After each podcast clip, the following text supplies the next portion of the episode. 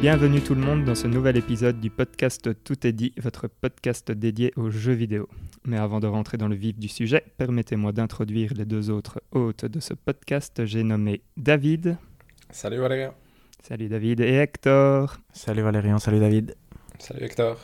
Salut vous deux. Au programme de cet épisode, on aura donc peut-être quelques jeux en vrac, on verra bien, puis la rubrique news du On s'en fout, on s'en fout pas, le test commun avec Yakuza Like a Dragon et on finira avec le hors-jeu. Donc bah voilà, je pense qu'on va directement rentrer dans le vif du sujet. Je sais pas que vous avez, si vous avez eu le temps de jouer à grand chose. Moi, je vais être honnête avec vous, j'ai pas joué à grand chose du tout, si ce n'est euh, Rocket League, où je suis euh, vraiment devenu fou avec ça. Donc j'ai continué euh, par rapport au dernier épisode. Et je joue en classé comme un taré, mais je ne monte absolument pas. Et je suis, allez, là pour l'instant, je suis Gold 3. en solo, en duo et en. Comment ils appellent ça En normal, le truc 3 mhm. contre 3. Mhm. Et je suis dans un moment où j'ai l'impression que c'est euh, ce qu'on appelle le, fameux LOL euh, euh, dans, dans League of Legends, je pense qu'ils appellent ça comme ça, qui est un peu l'endroit où tu, si tu as de la chance, tu tombes sur des gens qui savent un peu jouer. Et si, si tu n'as vraiment pas de chance, et tu as souvent euh, vraiment pas de chance, tu tombes sur des types qui sont juste, euh, qui sont AFK, donc euh, qui, qui, vont, qui vont juste te laisser seul, ou qui vont juste râler dès que tu prends un but, qui vont vouloir tout de suite faire forfait dès que tu es mené de deux buts après 30 secondes, ou des trucs comme ça. Et c'est vraiment très complexe d'en sortir, d'aller vers quelque chose où, où, les gens sont un peu plus je sais pas, respectueux et, et, joue, quoi. ah, c'est dommage. Et, donc voilà, donc ça fait que je, je ne fais que... Euh, enfin, je, je, monte de division et je descends et je monte et je descends, mais je, je reste tout le temps dans ce même niveau et c'est très très difficile d'essayer d'en sortir. Euh, je dis. Et c'est pas trop frustrant du coup? Euh, là, là maintenant, euh, c'était frustrant à un moment. Et puis je me suis dit, bon, de toute façon, je suis aussi nul que les gens qui sont euh, autour de moi, parce que si j'étais vraiment si bon, je serais, je serais plus là. et là maintenant, ce que je me dis, c'est je le prends un peu plus comme, comme une sorte d'expérience je, vais, je vais oser dire, euh, ouais, ok, une, sorte euh, d'expérience de la population de Rocket League. Quoi. Je me ah dis, ok, euh, voilà, tel type de, de, de joueur, enfin, cette personne est tel type de joueur, etc. Anthropologico-social. voilà, et j'essaye de m'imaginer la vie qu'ils ont derrière, etc. Ah et ça m'amuse beaucoup, je veux dire. quand il y en a un qui chasse le ballon euh, euh non-stop euh, à 100%, qui, qui, essaye de juste détruire les gens, je me dis, ok, ce, type a dû avoir une très mauvaise journée, peut-être qu'il a eu un... allez, il est rentré de l'école, il a, il a eu des mauvais points, un contrôle, il a besoin de, de faire passer sa frustration. Enfin bon, bref, c'est... je le prends comme, ça, et donc maintenant je, je m'amuse plus. Est-ce que Valérian, c'était la raison pour laquelle tu avais arrêté la première fois? Ou la première fois, ça s'était fait naturellement? Euh, Non, la première fois, ça s'était fait naturellement. Euh, j'avais, j'avais arrêté euh, parce que je jouais de trop. En fait, ici, je contrôle un peu mieux. Enfin, ouais, c'est complexe parce que je dis je contrôle un peu mieux, mais je sais que je joue trop encore. Euh, mais j'arrive à, m'arrêter. Euh, la première fois, il y avait des moments où j'étais vraiment tellement à fond dedans que je disais encore un, encore un, encore un, puis il était 3 heures du matin, et enfin voilà. Et donc là, ça, c'était pas bon. Euh, là, ici, je, je, me contrôle beaucoup plus facilement. allez, j'ai encore cet effet, encore un, encore un, encore un, mais une fois qu'il arrive, genre 10 heures du soir, et que je sais que je dois me lever le lendemain pour, pour mon fils, je suis là, alors ok, là maintenant je m'arrête. Mais c'est pas mal. Mais c'est vrai que c'est rigolo quand on joue à 3, en tout cas. C'est un très chouette jeu. À, à 3, en tout cas, on n'a pas trop de soucis, j'ai l'impression, de déconnexion, ce qui est quand même déjà lire d'adversaires qui se déconnectent ou non, qui vrai. déclarent forfait. C'est plus notre niveau qui pose problème, mais à part ça. Peut-être. Pas le mien. je, pense, je pense que le, notre souci, c'est vraiment la différence de niveau entre, euh, entre nous tous. Quoi. Oui, je pense aussi. Parce que, parce que je pense qu'il prend le meilleur niveau de l'équipe et qui, allez, et qui match euh, avec celui-là. Et souvent, les autres sont des équipes euh, plus, on va dire, avec des gens qui ont plus d'expérience. Euh, et mhm. donc, c'est. Bon, bref. Mais après, c'est bien parce que comme ça, on apprend beaucoup. Oui, ça, c'est vrai. Tout à fait. Et on progresse doucement, mais on Ouais, progresse. c'est ça, quoi. C'est ça. Et tu te vois encore jouer longtemps, Valérian, alors ou- Ah, c'est en fait c'est ce genre de jeu où mécaniquement je sens que je peux encore m'améliorer, que tu peux tout le temps t'améliorer, et donc c'est un truc qui, qui me donne envie de, de continuer. euh, ça me donne envie vraiment de d'av- d'avoir ce jeu euh, tout le temps à côté de mon allez du jeu principal auquel je joue quoi. Euh, donc Ouais, je vois. je, sais pas, en- enfin, je n'oserais pas dire euh, oui, je vais continuer parce que je sais qu'à un moment, peut-être que je vais me dire, allez, comme il y a, comme il y a trois ans, là, quand j'avais complètement arrêté, là maintenant c'est fini et j'arrête, j'arrête. Mais pour l'instant, en tout cas, je me vois bien continuer avec. Cool. Ouais. Et vous de votre côté, quelque chose ou Moi, j'ai pas vraiment un jeu du mois, j'ai une envie qui est de jouer à Football Manager un peu, comme ça qui reprend, mais je sais aussi quel gouffre attend et quel gouffre a encore un tour, encore un tour ça peut être. Du coup, je suis encore dans cette phase d'hésitation de me dire est-ce que je replonge pour un petit mois de Football Manager quitte à, à comme d'habitude, perdre un peu ma santé mentale pendant ce mois-là et ne plus voir que des tableaux avec des chiffres de joueurs et imaginer les futurs transferts? Ou pas? C'est pas encore décidé. Mais en gros, c'est une série d'articles dans un, journal sportif qui s'appelle The Athletic, où ils font un- il y a deux, deux journalistes qui font un défi Bundesliga sur Football Manager et ils racontent ça de façon très rigolote. Ça m'a donné envie de, de rejouer, mais je suis pas encore décidé sur si je le ferai ou pas. Mais du coup, ça, c'est mon hésitation du moment. Parce qu'il est sur le Game Pass, hein, c'est ça, c'est. Mhm, ouais. Tout à là fait. on, on parle Moi, je- duquel? du 21 Oui, du 21. D'accord. Et pourquoi t'hésites, David? Moi, je comprends pas, ouais, sincèrement. Euh, Parce que je sais pas si j'ai le temps pour y jouer sérieusement, bien, entre guillemets. C'est c'est juste. Mais t'as le temps. 48 heures, David, euh, tu ne vas pas dormir pendant 48 heures et c'est bon, t'auras. t'es- tout à fait. Tu tout lances à la fait. partie après Ouais. ça va tout seul, non? C'est un peu ça, mais comme je joue pas beaucoup sur l'ordinateur et que l'ordinateur est dans le bureau, etc. tu vois, c'est un peu. Et c'est euh, c'est ta femme qui travaille sur, euh, sur l'ordinateur plus que Aussi, toi Ouais, aussi. Du coup, euh, du coup c'est c'est ça. Et je sais pas si sur le portable ça tournera suffisamment vite. Faudrait que je vérifie. Mais Et un, un truc euh, sur, le, sur Switch, tu vois, la version un peu touch qui est la un peu limitée. touch. Hmm. Mais je sais pas, tu l'avais essayé toi, Hector Moi, moi c'est ce que j'avais joué quand, c'est quand j'avais joué euh, 50 heures en 3 semaines, c'était celle-là. Et, et pour moi, c'était suffisant, tu vois. euh, j'avais pas besoin de plus. Mais c'est vrai que j'avais, j'avais plus joué à une version PC depuis 2014, je pense. Donc, euh, Ok. Ouais, quand même. Mais du coup, voilà. Il y a pour le moment, il y a hésitation. Je, je, je réfléchis. Ça arrivera peut-être. Mais... Tu crois, maintenant, aujourd'hui, toi, tu penses que tu vas jouer ou pas? Peut-être avec le Game Pass. Peut-être grâce au Game. Je suis pas sûr que je l'achèterai. Mhm. tu vois. Mais euh, peut-être comme il est sur le Game Pass, pourquoi pas peut-être essayer de voir si j'arrive à me lancer dedans ou pas. Et puis, euh, C'est vrai que c'est que finalement, c'est c'est encore 5 euros par mois le Game Pass? Non, je pense qu'il est repassé à 10 ou à 15, je sais plus. Je pense qu'il est à 10 maintenant, honnêtement, mais je n'ai Hmm. plus regardé comme. J'ai une autre question pour toi, David. Si tu commences, tu, tu fais quoi? Tu démarres euh, sans emploi ou tu démarres euh, dans une équipe de très basse division en Angleterre ou tu... Enfin, qu'est-ce que tu fais? Non, je pensais démarrer avec une équipe moyenne d'un championnat. Soit, euh, soit, par exemple, je me disais, ça pourrait être rigolo de commencer soit en Belgique avec le Standard ou Anderlecht, vu qu'ils vont mal dans la vraie vie, ou de prendre une équipe de moyenne du milieu de classement en Première Ligue ou, en- ou dans un autre championnat, en fonction un peu de... C'était plus ça mon idée, pour essayer de les amener au sommet du football européen et Mhm. quand même sentir la fierté que c'est moi qui ai réussi, tu vois. Mhm. Ouais, pas mal. C'est vrai que c'est quand même un chouette jeu, ça y a rien à faire. Oui, en plus, le 21, apparemment, apporte euh, deux, trois trucs qui ont l'air sympas. hein. Mhm, Ça a l'air chouette, hein. Quand Et avec tu- ton ordinateur super puissant, c'est vrai que ça. ça Ouais, je pense que ça tournerait rapidement en tout cas. Du coup, euh, du coup voilà, ça arrivera peut-être. C'est pas encore décidé en tout cas. Tout ce temps perdu inutilement et- Mais il faut perdre du temps inutilement, Hector. bah, en jouant manager, mais pas en pensant y jouer. et ne- en y jouant. Ah ouais, ça, je- là, je suis complètement d'accord.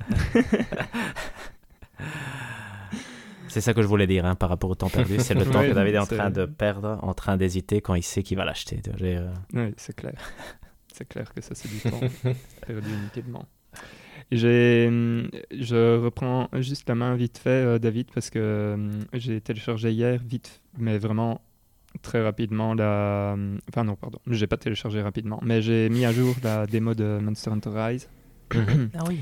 Et j'ai lancé très rapidement pour euh, tenter le truc. Et en fait, euh, ouais, euh, c'est c'est chaud patate. Euh, je ne vous conseille pas spécialement de, allez, de la mettre à jour. Ils ont rajouté une chasse difficile, c'est ça hein, Donc voilà, ils ont pour- rajouté une chasse euh, avec le. Maintenant, euh, laissez-moi retrouver le nom. C'est Magna. Magnamalo. Ouais. Magnamalo. Mhm. Euh, Je J'étais plus sûr que c'était Malo ou pas. Donc le Magnamalo, effectivement. Et donc c'est une chasse qui est à faire en 15 minutes. Euh, donc il y a une limite de temps de 15 minutes et c'est tendu. Très tendu. J'ai essayé deux fois et j'étais là genre oui, je comprends ce qu'ils ont essayé de faire. Euh, c'est vraiment pour les gens qui qui connaissent le jeu euh, très bien et qui ont déjà fait la démo euh, plus qu'assez pour bien connaître la map, etc. Donc, Ah euh, ouais. donc ouais, non, c'est, je vous le conseille pas spécialement. Ce sera plus facile dans le jeu euh, de base. Mhm. Ok, c'est bon à savoir. Voilà, c'était le, der- le dernier petit point de ce que j'ai Ah, joué. c'est pas mal, ça, côté. Voilà, d'autres euh, choses pour vous? Bah, Remnant from the Ashes, non On a testé Ah, tous les oui, trois. Je trouvais vrai. que c'était vraiment pas mal. Mais on a juste fait le début. Mais sincèrement, moi, j'ai trouvé ça très chouette. Je sais pas si vous avez aimé, mais je pense que oui. Donc, euh, probablement qu'on racontera la suite euh, bientôt, non? Parce que là, on vient de Tout à fait, mais la seule question pour moi reste vraiment la progression de nos personnages, parce que je Oui, pense qu'on progresse, mais je me demande si on peut... euh, Comme on va jouer sur la partie de l'un d'entre nous, je me demande un peu euh, à quel point ça garde trace chez, chez tout le monde de ce qu'on a fait, ou si c'est euh, plutôt comme, on va dire, un, un monde instancié où on va toujours devoir jouer dans le monde, dans le monde Ouais, de l'un d'entre nous pour avancer. C'est ma seule question, mais en soi, c'était vraiment très chouette pour le Donc ça veut dire que personne ne l'a relancé pour répondre à cette question. Non, c'est Non. vrai. Ouais, et moi euh, non plus, mais comme vous êtes venu dans, dans mon monde, Oui, c'est vrai. euh, Toi, tu peux pas répondre, ouais. Sans doute, euh, ouais, ma réponse risque d'être biaisée. mais Mais c'est vrai que sinon, c'est très je- chouette. Ouais, jeu gratuit du, du PS Plus de ce mois-ci. non C'est vrai que c'est, Hmm. pour une fois, c'est vraiment super chouette. Je trouve que c'est une belle découverte. Oui, et en coop, ça fonctionne très bien en tout cas. Super bien, euh, Oui, tout à fait. Moi, j'ai un peu du mal avec euh, la façon dont certains boutons sont placés, où je Mhm. sens qu'il faut un peu d'acclimatation. Mais sinon, allez, je veux dire, pour l'instant, j'ai vraiment rien à reprocher euh, au jeu, quoi. C'est vraiment très très chouette, effectivement. Et le style graphique me fait énormément penser à Devil May Cry 5, je sais pas pourquoi. ah, Enfin, le, pardon, pas, pas le style graphique, l'atmosphère, euh, quand on était Ah. par exemple dehors, je sais pas pourquoi, les, les rues euh, dévastées, euh, etc., euh, ça me. Ça m'a rappelé Devil May Cry 5, que j'ai retéléchargé d'ailleurs, euh, pour le coup. Donc aussi un jeu que je risque de rejouer un peu. C'est bien ça. Mais voilà, Euh, si on n'a pas d'autres euh, jeux du moment, je propose qu'on laisse la main à Hector pour qu'il nous fasse le on s'en fout, on s'en fout pas. Avec Mhm. plaisir. Donc, euh, de quoi va-t-on s'en foutre cette fois-ci? Euh, J'ai 11 points, je crois. On verra peut-être plus. Mais euh, je commence. Donc, euh, la, la règle, je rappelle peut-être, si un de nous s'en fout du sujet, euh, on passe le sujet. Ouais. Donc, euh, point Mhm. 1, problème chez Google Stadia. J'ai envie de dire on s'en fout pas. Mais- Oui, ok. D'accord Ok. avec David. Mais qu'est-ce qui s'est passé? Le plus gros truc, c'est qu'ils ont fermé tout leur studio interne, je pense. Donc ça, c'était quand même une énorme surprise. Mhm. Il y avait des, ils avaient débauché des gens super importants pour justement euh, diriger leur studio, entre autres Jed Raymond et Shannon Stotstill. Shannon Stotstill qui était celle qui avait dirigé le projet de God of War. Et donc c'est vraiment en fait euh, super bizarre parce que en plus je trouvais qu'avec euh, après après l'événement Cyberpunk 2077 ils avaient quand même gagné de la force en tout cas médiatiquement je trouvais que ça avait un peu vendu le le produit comme quoi ça marchait et tout à coup on a l'impression que là ça va plutôt être en train de se diriger lentement vers euh, vers une mort euh, qui devrait arriver dans Mhm. peut-être longtemps, mais qui semble va arriver, malgré le fait qu'ils aient dit qu'ils vont continuer à travailler avec des tiers et que c'est pas du tout leur objectif d'arrêter euh, d'arrêter le produit. Mais donc je voulais avoir votre avis par rapport à ça. J'ai pas vraiment d'avis, mais euh, c'est juste euh, quand, quand je lisais les, les chiffres euh, du style, je pense qu'ils ont donné des ah, ce qu'ils ont payé pour les éditeurs tiers. C'est ça, ils ont du payé style 10 millions, pour Red Dead, je pense, non Ou un truc comme ça. Oui, c'est ça. Euh, pour, pour, avoir, pour avoir des jeux Ubisoft ou des trucs comme ça. Et tu te dis, c'est un truc de fou parce que c'est quasi plus cher que de créer un jeu. Mhm. Et enfin, bon, voilà, c'est dingue. tu te dis, ouais, en fait, ils ont trop d'argent chez Google. Ils ont pas la, exact, ils, voient pas c'est quoi la valeur marchande des produits exactement. Non, tout à fait. Oui, et ça, et ça, ça, pose question sur la vision qu'ils avaient aussi en termes de. Je veux dire, hmm. c'est. Parce que tu te demandes un peu la viabilité de la chose, s'ils payent si cher pour avoir des simples portages de jeux pour chez eux et que ça ne rapporte pas grand chose. J'imagine que c'est pas viable du tout pour le moment et que ce qui explique la fermeture de, de leur studio interne. Mais du coup, euh, parce que si j'ai bien compris, en plus, ils avaient des soucis du style. Euh, ils avaient acheté le, le studio qui avait fait euh, Journey, to the Savage, Planet, et qui ne fonctionnait plus, qui a eu un bug. Euh, on ne savait pas spécifiquement pourquoi, mais comme ils avaient viré tout le monde, ils n'avaient pas nécessairement quelqu'un qui tout à fait. savait régler ça rapidement non plus, par exemple. Donc c'est quand même particulier. Oui, c'est vraiment super bizarre, moi je trouve. Hein. Euh, donc, Et surtout, par exemple, pour des gens comme Shannon Stott, c'est tout ça, où là tu disais, ah ben justement, c'est le pari comme quoi Google va être vraiment un membre important de, de, la partie jeux vidéo. Et là, tout à coup, un an après, euh, tout est fermé. C'est vraiment mhm. super bizarre, je trouve. Donc, euh, D'ailleurs, Phil Harrison était lié au projet. Ouais, C'était un peu le, la personne qui, le Phil Spencer d'une certaine façon euh, de, mhm. de Stadia. Et c'est, je pense, qu'il avait été, il avait été aussi, je sais plus si c'est pour la Xbox ou et pour la PlayStation 3. Je pense tous des, tous des projets qui ont, qui ont mal tourné, euh, c'est souvent. Ou la Xbox One, c'était la PS3 et la mhm. Xbox One peut-être. Et donc maintenant Google Stadia, donc euh, il enchaîne vraiment. Lui, lui, quand il apparaîtra à nouveau, on saura que le projet sera un échec. Donc, donc c'est, mais c'est, bizarre. Mais toi, Valérian, donc, tu as continué à jouer à Stadia, par exemple ou...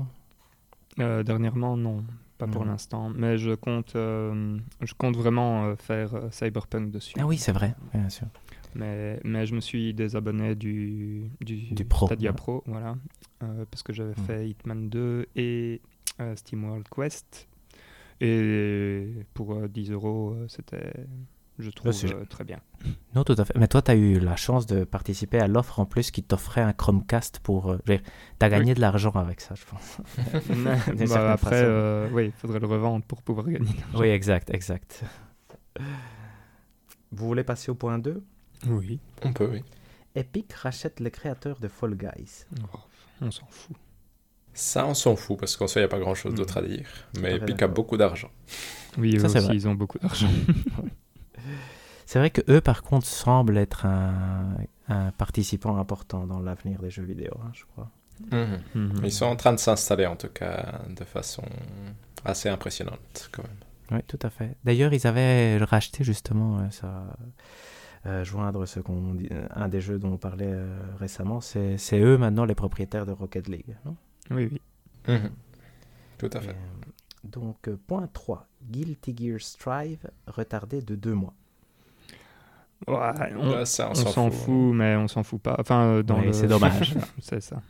Mais il n'y a rien à dire, je pense. Non, ça, on ne sait même pas les vraies raisons. On imagine l'instabilité de la bêta, mais on oui, ne tout sait pas plus. Point 4, la Switch Pro.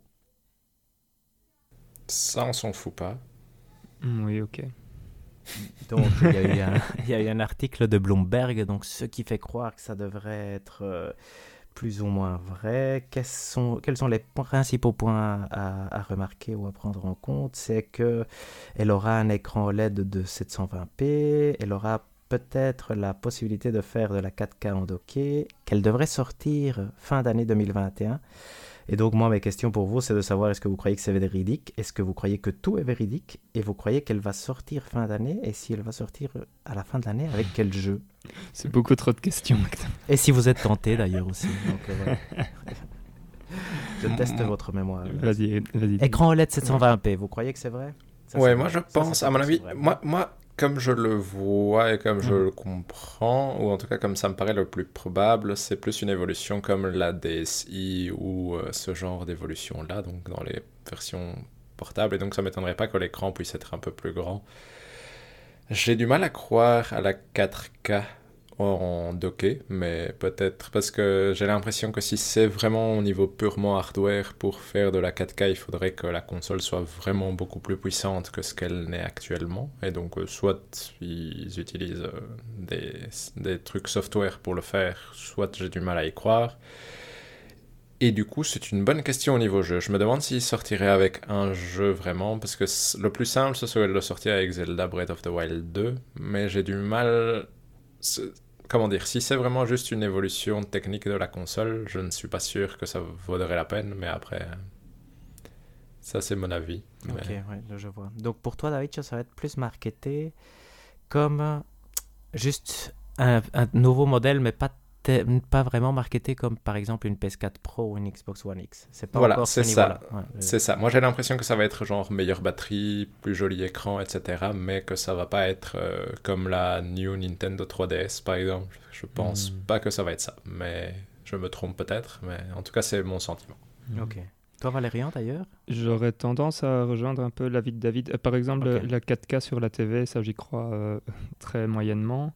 le Allez, le plus grand écran, ça, ça je veux bien croire. Euh, je pense pas, pour répondre à ta question, je pense pas que ça sortira cette année. L'année mhm. prochaine, par contre, euh, j'y crois assez bien. Et alors, euh, le jeu de sortie, ouais, bon, un Breath of the Wild 2, c'est vrai que ça serait le truc le plus logique, mais je dirais Metroid Prime parce que je suis un peu fou. Euh, maintenant, ma question, moi j'ai une question. Si jamais elle a euh, donc l'écran l'écran LED pardon 720p et compatible 4K, euh, moi ce qui va me faire peur, ça va être le prix parce qu'à mon avis, on va se faire défoncer par Nintendo de ce point de vue-là. je, enfin, je sais pas ce que vous en pensez. Pour être. moi, moi, en fait, moi, je crois vraiment, je, n'ai aucune idée, hein, mais je crois mhm. vraiment que ce sera quand même un modèle supérieur, entre guillemets. Mhm. donc euh, qui devrait être capable de faire de la 4K et comme disait David probablement avec euh, plus du software qu'avec euh, vraiment la machine qui le qui le fait physiquement. Ou je sais pas quel est le bon terme. Je pense aussi j'espère en fait. Non ça ça je je sais pas. J'espère qu'elle ne sortira pas cette année parce que je pense qu'elle sortira avec Breath of the Wild 2 et qu'elle sortira avec un autre jeu soit Bayonetta 3 soit moi je la ferai sortir avec Mario Kart 9 parce que donc, comme je le disais, je pense que c'est vraiment une nouvelle console. J'ai même entendu des gens qui disaient qu'ils qu'ils excluaient pas la possibilité que des éditeurs tiers puissent faire des exclusivités dessus. Hmm. Et donc, euh, donc tout ça est à voir. Parce qu'effectivement, on peut dire, par exemple, si elle est vraiment plus puissante, ça permettrait d'avoir GTA V, d'avoir Assassin's Creed, que sais-je, tu vois, euh, ce genre de truc. Et euh, qui ne tournerait certainement pas sur la Switch actuelle. Mais je pense que de toute façon, après euh, ce premier, euh, cette, première salve d'informations qu'on a eue qui semble assez concrète, on a quand même finalement pas encore vraiment assez de, matière pour vraiment clairement voir de quoi on, est en train de parler, je trouve. Je trouve aussi surtout que ça fait longtemps qu'on en parle d'une Switch Pro sans mhm. que ça n'aboutisse vraiment concrètement. Donc je suis d'accord avec toi, ça manque encore un peu de détails pour qu'on puisse euh, vraiment savoir à quoi s'attendre. Est-ce que vous croyez que Bayonetta 3 sera euh, parmi les jeux euh, qui vont mettre en avant ce nouveau modèle? Hmm, Non. J'aurais envie de dire non aussi pour le coup. Ah là là, vous êtes toujours peu optimiste en fait. Hein on essaye de s'améliorer, Hector. voilà, c'est vrai, c'est vrai. Mais là, j'avoue Vous restez quand même réaliste, c'est bien. Euh, point 5. Ça, j'espère qu'on va s'en foutre, sinon je vais avoir un peu difficile. Si jeux annoncés pour le PSVR. Non, j'ai envie de dire, euh, on s'en fout pas juste pour te mettre. Euh, vous pouvez, vous pouvez. Je suis, je suis prêt. Moi, je trouve qu'on s'en fout. Merci. Ah, sauvé par David. Ouf. point 6. Valve laisse tomber Artifact. Oui, on s'en fout. Ça, on s'en fout, mais j'ai trouvé ça étonnant. Hmm. C'est un peu la même chose qu'un thème en, plus petit, mais c'est vraiment ce côté. Euh, peut-être qu'on va se concentrer sur des jeux solo. Non, du côté Valve, moi, c'est comme ça que je veux l'interpréter. Positive, euh, j'essaye de l'être toujours. Mais, euh, mais en fait, on s'en foutait de ce jeu, je pense. Donc. Point 7, là, c'est un peu plus compliqué. On va voir ce que vous dites. Polémique Hogwarts Legacy. Oh. C'est en fait c'est complexe parce qu'on C'est complexe. devrait ne pas s'en. Moi, je n'ai pas d'avis, en fait. C'est ça mon problème. Ouais, Mais on peut en discuter si vous voulez. Oui, on peut en discuter un peu, non On, Parce on que- peut juste énoncer les faits, non Ou- Voilà, moi, moi j'ai bah, j'ai j'ai suivi un peu comme tout le monde, comme ça en lisant les trucs, mais donc essentiellement Troy Leavitt, qui était le lead designer, je pense, ou quelqu'un d'important dans le jeu, a dû démissionner parce qu'il y a eu une polémique qui est apparue, donc, surtout dans les médias jeux vidéo, parce qu'il a une chaîne YouTube où il y a des vidéos qui, pour le coup, elles sont vraiment polémiques. Donc, et donc, ça a créé beaucoup de d'animosité, de tension. Donc, il a décidé de démissionner. Euh, en plus, donc Hogwarts Legacy, c'est Harry Potter. Harry Potter, c'est J.K. Rowling. Et J.K. Rowling aussi n'a pas excessivement bonne presse pour l'instant. Donc, c'est un peu. Le, jeu divise de façon assez impressionnante dans, le, dans les réseaux sociaux, par exemple. Et on parle même de ne pas acheter le jeu moi, c'est quelque chose que je suis de, très loin. Tu vois, je, je, je trouve, c'est toujours euh, pas évident, mais je voulais quand même avoir votre avis. J'essaye d'avoir un avis euh, informé et je trouve que c'est pas évident. Donc, euh, si vous avez des informations, ça m'intéresse. Rien pour moi. Mais je n'ai pas plus d'informations que toi et je n'ai pas été regarder la chaîne de vidéos du, monsieur. Après, comme ça a l'air, comme tu disais, d'avis euh, très euh, pro Gamergate et ce genre de choses, je peux comprendre que ça puisse créer des tensions à l'intérieur de l'entreprise et que dans ce cas-là, ça vaille mieux que qu'il laisse sa place. Après, euh, est-ce qu'il y avait des tensions à l'intérieur de l'entreprise et ce genre de choses? Je n'en sais rien. Donc ça, c'est la partie euh, plus difficile à, à savoir. Mais en tout cas, comment dire? Avec ce genre de chaîne et de vidéos, j'imagine qu'il devait s'attendre à ce que ça lui arrive à un moment donné. euh, Hmm. parce que sinon, il l'aurait peut-être fermé et, et viré tout ça Si je ne me de trompe l'Internet actuel. Ouais, pardon. Si je ne me trompe pas, euh, dans, allez, dans le discours qu'il a fait, euh, il a l'air de. Mais bon, après, c'est toujours, on ne sait pas, mais euh, il a l'air de dire qu'avec l'entreprise, ça se passait bien, etc. Mais enfin, je sais pas si. Oui, c'est vrai. C'est ça qui est vraiment Après, curieux, je euh, trouve. Et en plus, ces vidéos datent de, depuis deux ans. Donc, probablement l'entreprise était quand même un tout petit peu au courant, non J'imagine. Mhm, euh, oui, parce que c'était fait. pas, caché. Donc, c'est vraiment. euh, Et en plus, c'est lui qui démissionne, je pense. Non, mais peut-être qu'il a Mhm. été poussé à la porte sans Oui, pas bon, non ça, c'est le truc qu'on sait pas. Après, il y a. Après, je vais dire, par exemple, moi ici, dans, dans ce cas-ci, je crois, j'ai pas été regarder ces vidéos, mais je crois que je suis euh, contre son opinion, tu vois. Mais Mhm. néanmoins, donc je pense que j'aime pas du tout ce monsieur, mais néanmoins, je trouve que c'est toujours un peu bizarre quand une, euh, un mouvement populaire, je crois, peu informé finalement, tu vois, parce que nous, comme euh, suiveurs de jeux vidéo, on est peu informés Mhm. on décide que quelque chose est bien ou mal. Après, il y a des choses qui sont clairement mal. tu vois, donc, et, et c'est d'ailleurs un truc qui, je me suis dit, ce serait intéressant, mais ça, ça va demander du temps, de s'intéresser, pas parce que c'est intéressant, mais de savoir c'était quoi exactement le Gamergate, tu vois, dirais, quelle est la Mhm. polémique au fond du truc.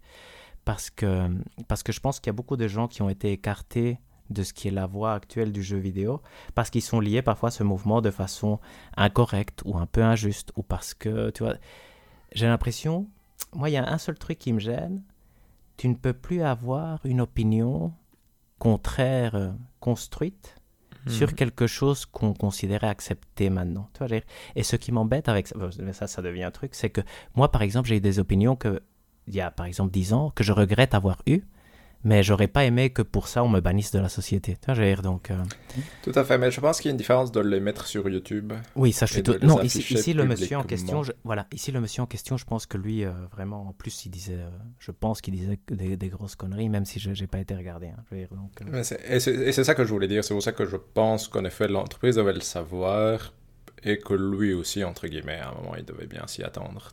Parce que, en effet, je pense aussi que c'est une situation compliquée, mais quand tu mets des vidéos publiques avec tes opinions hautes et fortes sur Internet aujourd'hui, tu sais que tu vas recevoir du backlash, peu importe. Et en plus, quand tu sais que ta position est quand même probablement pas très euh, politiquement correcte du tout, pour dire ça comme ça, j'imagine que... Et en plus, c'est un jeu qui... Qui, qui est- était déjà baigné dans la polémique. euh, voilà, de par son exact. titre, du, coup, euh, du coup, je pense que c'est vraiment politique de la part euh, de l'entreprise. Mais, ouais. mais je comprends, entre guillemets. Ouais, c'est quand même, ouais, exact. Non, non, tout à fait. Moi aussi, je trouve qu'ici, euh, c'est... c'était inévitable, non?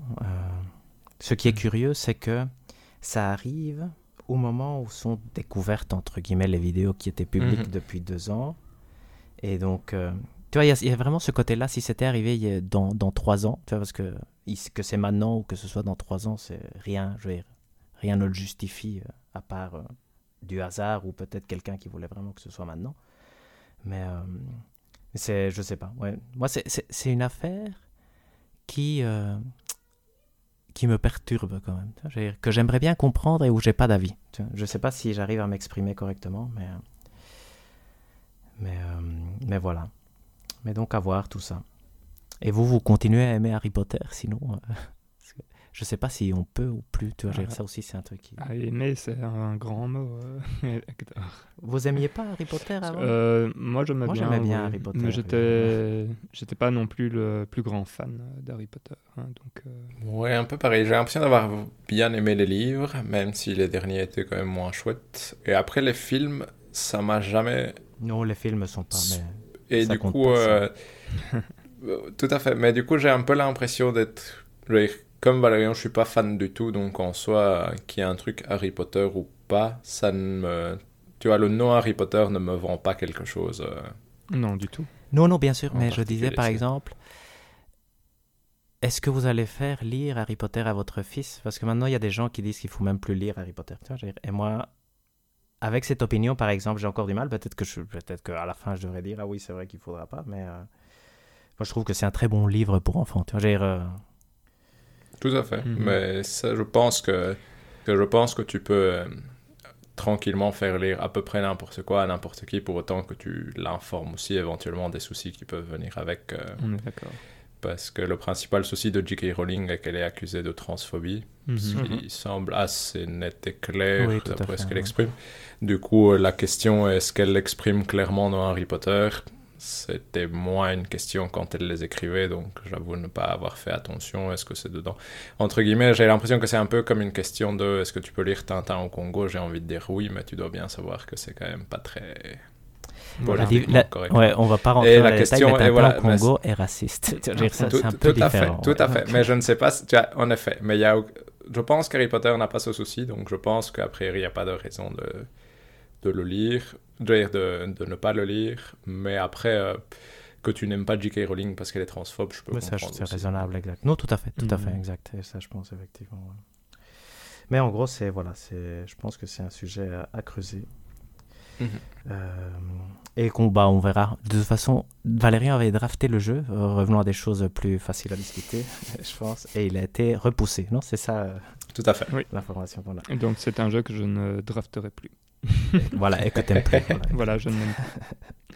Non, rien à voir. Je voulais juste dire, euh, allez, Mhm. de, quand j'étais gamin, euh, à l'époque où Harry Potter est sorti, je pense qu'il y avait la, la trilogie de Philippe Pullman euh, à la croisée des mondes qui était sortie en même temps.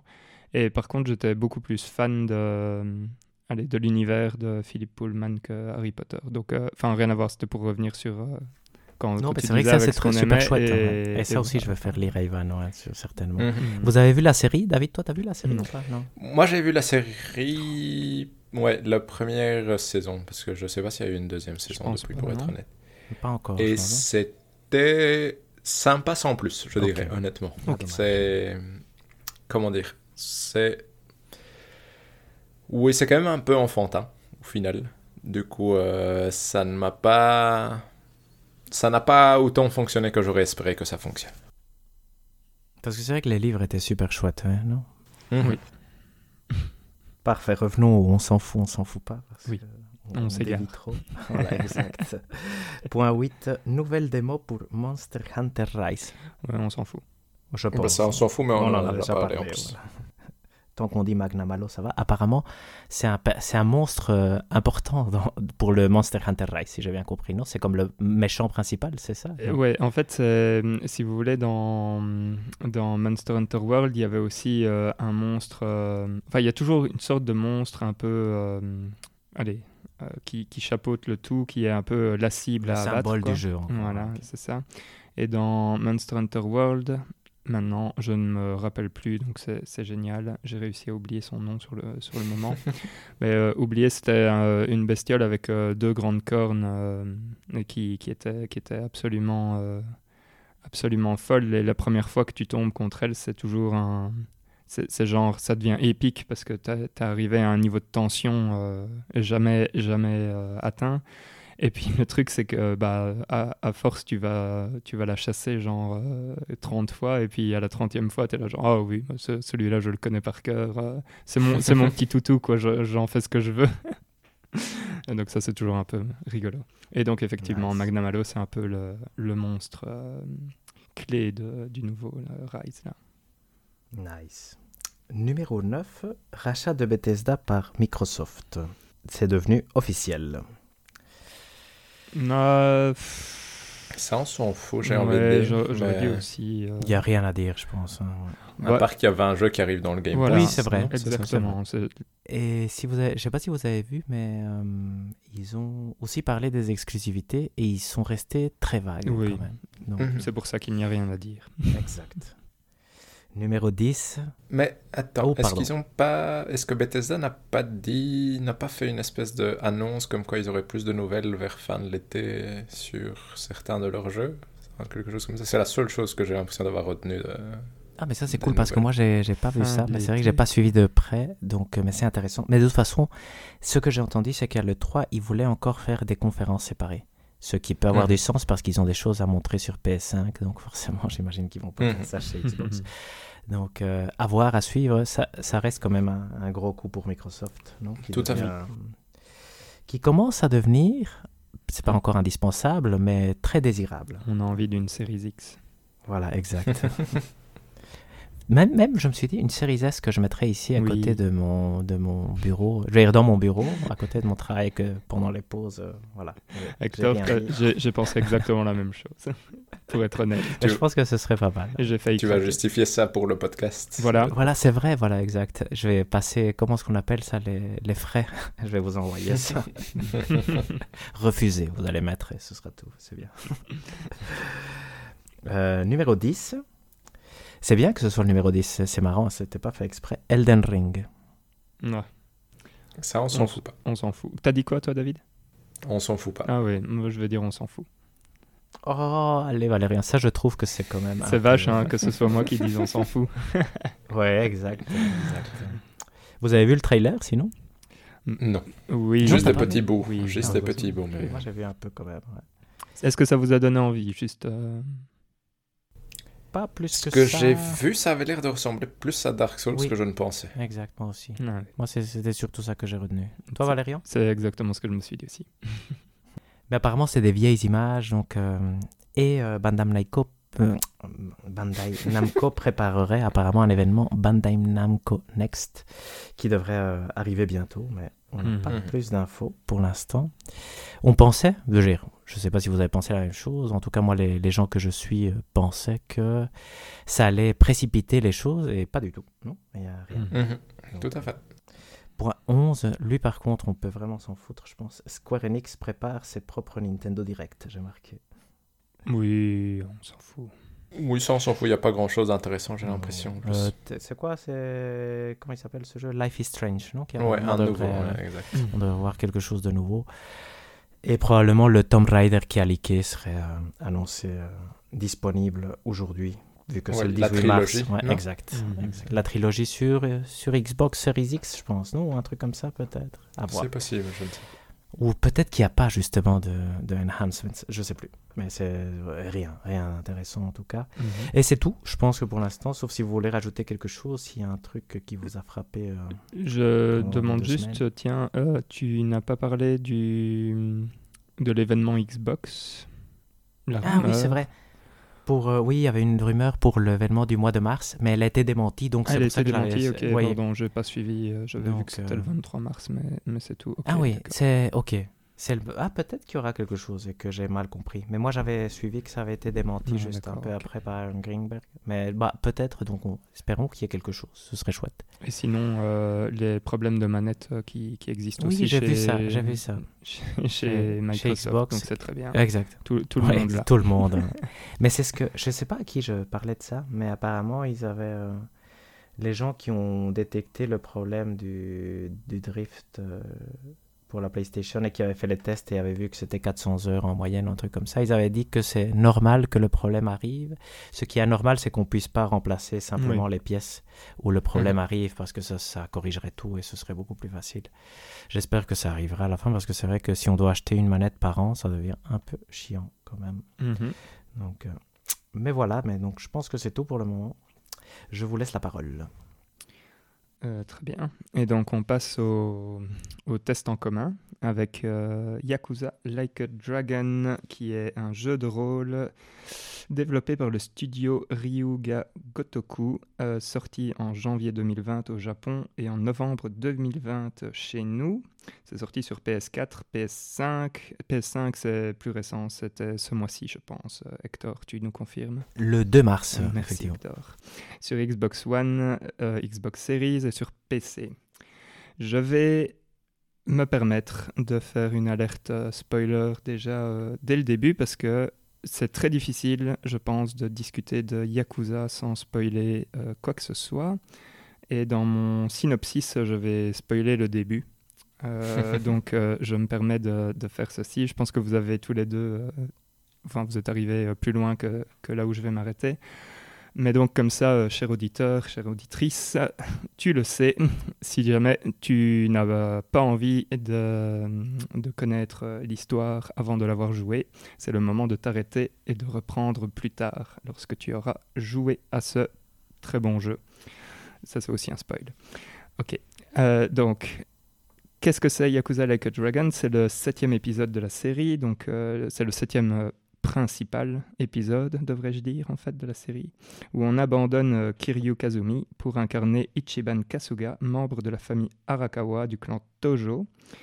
Euh, L'histoire débute en 2001, je pense, quand le patriarche de la famille Arakawa demande à Ichiban en fait de, se rendre à la police pour un crime qu'il n'a pas commis afin de protéger le capitaine de sa famille. Donc il va purger euh, la peine de, ce dernier et à sa sortie, 18 ans plus tard, Ichiban va sortir tout seul en fait, euh, sans, sans personne pour l'accueillir et il va tenter d'aller retrouver son patriarche. Et malheureusement pour lui, euh, beaucoup de choses ont changé durant son absence et lorsqu'il parvient enfin à le retrouver, ce dernier l'accueille en lui tirant une balle dans la poitrine. Ichiban se réveille ensuite à Yokohama, où il a été sauvé par un ancien médecin, aujourd'hui euh, SDF, et il décide de découvrir ce qui se cache derrière euh, cet acte euh, assez inattendu commis par son patriarche. Voilà, je vais m'arrêter là pour, pour l'exposition sur l'histoire. J'ai passé pas mal de choses parce que c'est assez velu d'ailleurs comme histoire, mais avant de commencer et de rentrer un peu plus dans le vif du sujet, j'aimerais savoir quelle est votre histoire avec la série et quelle est votre histoire avec ce jeu. Euh, C'est-à-dire, euh, est-ce que vous, est-ce que vous l'avez terminé ou est-ce que vous êtes arrivé plus ou moins euh, ce genre de choses? Et je vais passer la main à Hector peut-être. Oui, c'est vrai que moi j'ai probablement moins à dire. Moi j'ai joué juste le premier Yakuza, je pense, le remake qu'il y a sur PS4, euh, avec David. On l'a joué ensemble et donc j'avais suivi un peu à moitié. On l'avait fait en ligne droite vraiment.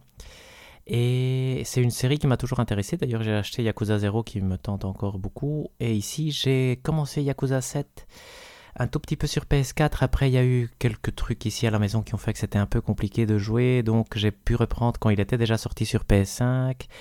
Et j'ai fait. Je suis arrivé au début du chapitre 4. Donc, euh, il y a une première grosse mission dans le chapitre 4. Je suis à la fin de cette mission-là, mais je ne l'ai pas encore fini. Et euh, donc, voilà, ça, c'est le petit résumé. Je laisse la parole à David. Euh, moi, pour le coup, c'est le cinquième Yakuza que je joue, je pense. Donc, j'avais commencé la série assez tard au final, parce que j'avais commencé avec Yakuza 0, donc ça c'était en 2017, si je ne dis pas de bêtises. 2017, ouais. Et ensuite, j'avais fait, j'ai fait le remake du 1, j'ai fait le remake du 2 et j'ai fait le 6 aussi. Donc le 6 qui était le dernier de l'histoire de Kiryu. Et c'est une série que je trouve super chouette, même si cet épisode-ci est fort différent des autres, parce que c'est toujours des histoires velues et un peu euh, insensées. Et c'est toujours un. Ça reste quand même c'est comment dire? C'est un gameplay assez simple mais qui offre plein de petites possibilités de s'amuser sur le côté avec des histoires euh, qui vont vraiment dans tous les sens et je trouve ça vraiment super agréable à jouer. Et du coup euh, j'avais adoré le 0 quand je l'avais fait et c'est ça qui avait fait que ensuite j'avais du coup euh, fait le premier le 2 et le 6 et pour le coup je pense qu'un jour je ferai le 3 4 5 vu qu'ils sont ressortis aussi en version remaster sur PS4 en tout cas, mais j'ai pas encore euh, pris le temps. Hmm. Moi, pour ma part, j'ai jamais vraiment joué à un Yakuza. J'ai un peu touché au Yakuza Kiwami parce que je pense qu'il est, on l'avait reçu euh, sur le PS Plus. Gratuitement, ouais. Mhm. Euh, et sinon, le seul que j'ai, avec lequel j'ai un peu plus d'exposition, c'est Judgment, qui est un spin-off, on va dire, de la série.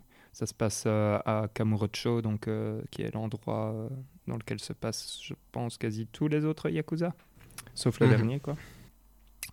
Et, mais qui est une histoire vraiment parallèle, quoi. Donc, voilà. Et donc, c'était un peu mon, mon, premier Yakuza, même si avec Judgment, je connaissais quand même certains, allez, certains points qui, à mon avis, font, sont les points forts de la série. Donc voilà, c'était un peu, c'est un peu ça mon, mon, truc. Et sinon, dans, dans, le jeu, je suis arrivé euh, au chapitre 5 et que j'ai commencé. Et voilà, donc, euh, et je pense que c'est un jeu que je terminerai euh, très certainement, mais donc pas fini, mais j'ai une, une j'ai un bon 13 heures dessus, je pense. quelque chose ok, moi je suis à la moitié du chapitre 6, et je pense que j'en suis à 19 heures, quelque part par là. D'accord. Ok. Eh bien, euh, bon, même si vous, vous l'avez déjà euh, un peu mentionné, euh, qu'est-ce que vous en avez pensé de ce, de ce jeu-là? Qu'est-ce qui, qu'est-ce qui fait pour vous sa force, ses faiblesses? Moi, si je peux commencer, et en comparaison aux autres épisodes de la série, je trouve qu'il met du temps à démarrer, vraiment beaucoup cette fois-ci. Mhm. Donc, parce qu'au final toute la partie plus introductive qui sert à lancer l'histoire. Dans les Yakuza normales, je dirais euh, du 1 au 6, quand tu les faisais en ligne plus ou moins droite, ces chapitres-là, ça prenait une heure, une heure et demie, j'avais l'impression. Ici, on est quand même plutôt autour de 4-5 heures. Ce qui fait que je trouve que le début est un peu lent quand même, honnêtement. C'est pas parce que c'est énormément de cinématiques mhm. et ça met du temps à t'introduire toutes les différentes mécaniques de gameplay qui vont faire un peu la saveur du bazar. Donc je dirais que pendant 4-5 heures, j'étais relativement sceptique. Et c'est jusqu'à arriver à peu près au chapitre 3-4 où tu vas commencer à rencontrer euh, tes coéquipiers, on va dire. Parce que contrairement aux autres Yakuza où tu ne jouais que Kiryu et tu ne combattais qu'avec lui, ici tu vas avoir une équipe comme dans un RPG normal. Et je trouve qu'à à partir de ce moment-là, ça prend vraiment son envol et ça commence à offrir euh, déjà pas mal de, de, scènes qui sont. Je vais comment dire. Les personnages avec lesquels tu vas te balader sont, sont rigolos et touchants comme ça. Je veux dire, sont un peu. C'est un peu. T'as l'impression de gérer une équipe de losers qui essayent de sauver le monde et je trouve ça assez rigolo. Et le jeu commence vraiment à t'offrir des possibilités de gameplay de plus en plus. Mais c'est clair qu'il prend quand même son temps dans le sens où même au chapitre 6, j'ai encore eu des choses qui ont été introduites euh, en termes de ce que je pouvais faire, des mini-jeux, etc. Donc, euh, je dirais, par rapport aux autres Yakuza, ça prend plus son temps, mais une fois que c'est lancé, c'est-à-dire une fois à partir de la cinquième, sixième heure, je dirais, je trouve que le jeu commence à devenir vraiment, vraiment chouette, pour le coup. c'est clair que le début est vraiment euh, très, très, très, très lent, comme tu dis, David. Par contre, euh, allez, moi, ce qui m'a permis quand même de, de, tanker un peu le début, c'est que l'histoire est vraiment bien racontée. C'est quand même, allez, c'est assez quali, je trouve, en, termes de présentation et, d'exposition sur l'histoire, même si, comme tu le disais, c'est vraiment euh, velu. Quoi. Tout à fait, mais je trouve que c'est la force des Yakuza en soi, c'est vraiment d'être capable de, dans la mise en scène et dans, dans ce qui se passe, d'apporter vraiment quand même euh, des émotions, on va dire, à l'histoire, même si l'histoire est un peu insensée et qu'elle va dans énormément de directions, je trouve qu'ils amènent beaucoup d'émotions et c'est ça qui au final fait qu'on s'attache beaucoup au personnage et à ce qui se passe, c'est que ça, avec l'émotion qu'ils y amènent, ça arrive toujours à fonctionner. Ce qui est assez impressionnant, je trouve, parce qu'il y a peu de jeux, je trouve, qui amènent autant d'émotions dans leurs histoires en racontant quelque chose d'un peu insensé et qui fonctionne aussi bien. Hmm. Hector? T'as un avis euh, là-dessus bon, je suis, Moi, j'ai joué surtout le début, et donc moi, j'ai, je trouve que le jeu est vraiment amusant, effectivement. Donc, euh, je vais maintenant à partir de, d'un certain moment. Par contre, sur le côté bien raconter l'histoire, je, je, trouve que l'histoire est chouette, mais justement, je trouve que le jeu est vraiment trop verbeux. Je sais pas si vous avez remarqué, il va, pour te dire un truc qui pourrait durer deux minutes, il mhm. va te faire des, des discours, des dialogues qui durent parfois 15 minutes. Mhm. Et moi, comme je voulais arriver à la partie où on jouait, j'ai été un peu déçu, effectivement.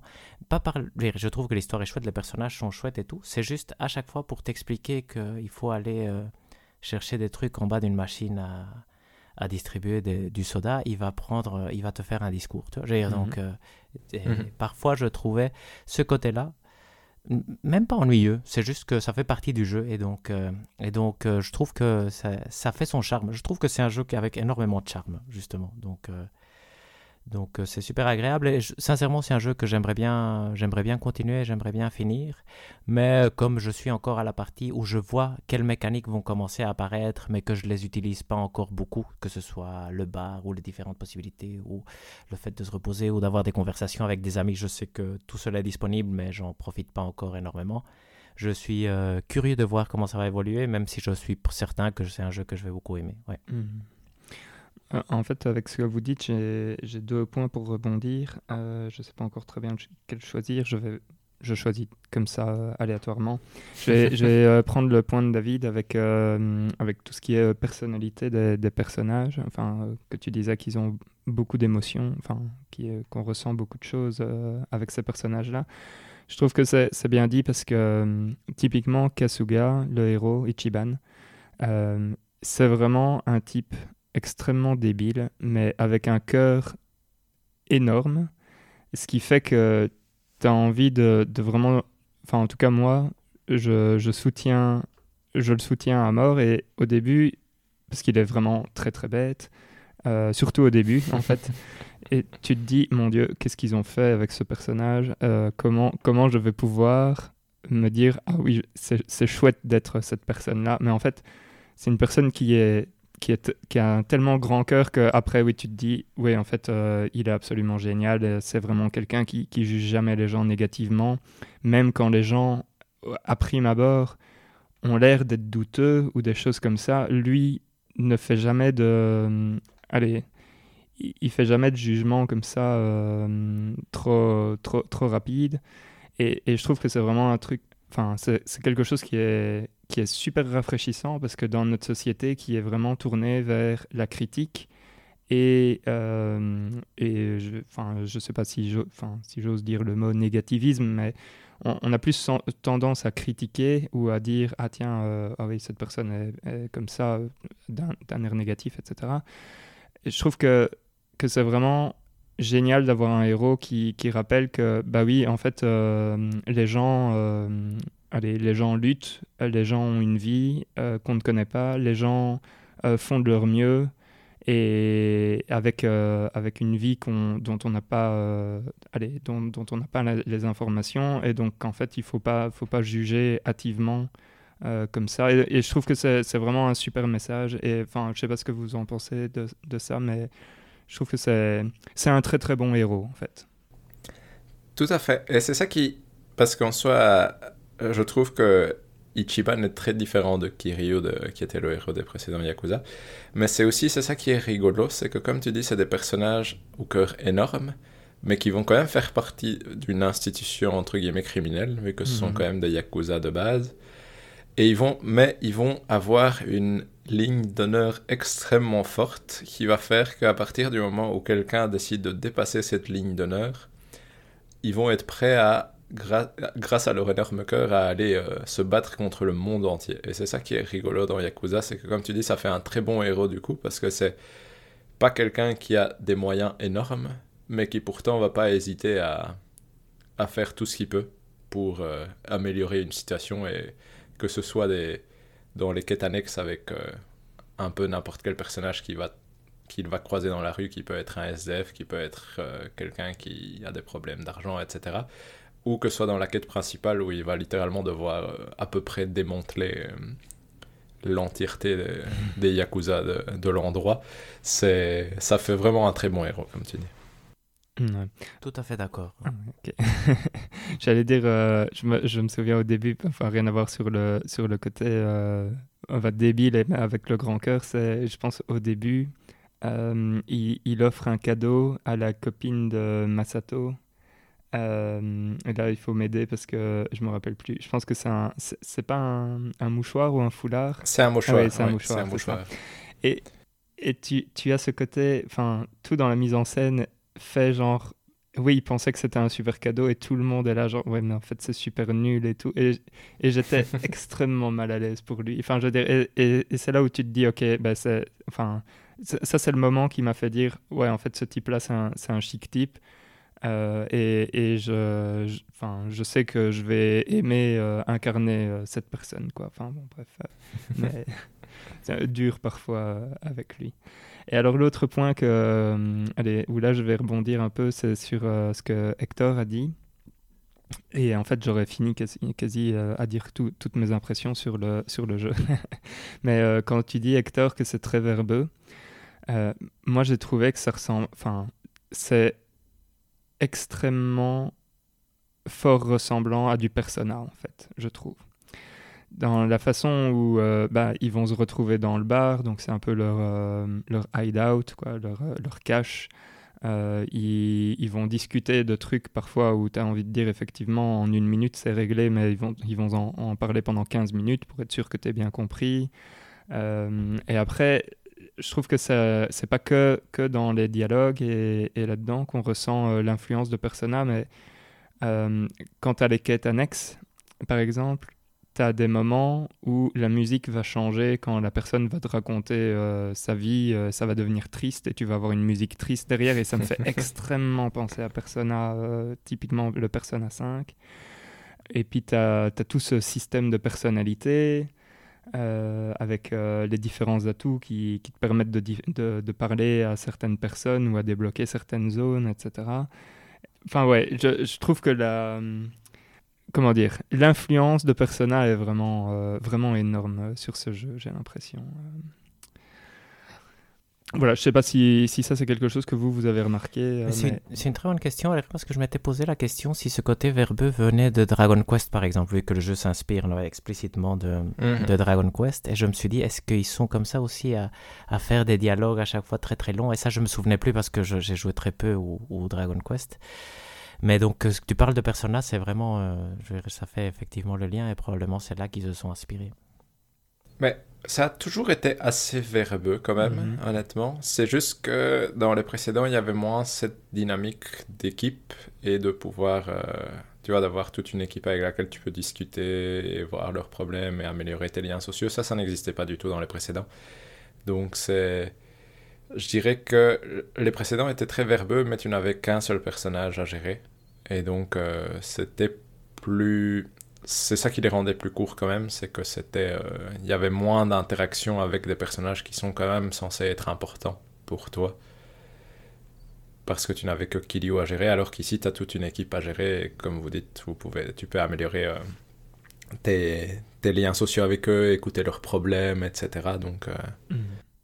Qui est un chouette système. Hein d'ailleurs. Mais... Tout à fait. Je trouve que ça fonctionne bien. Oui, tout à fait. Ils ont, ils ont bien fait ça, euh, effectivement.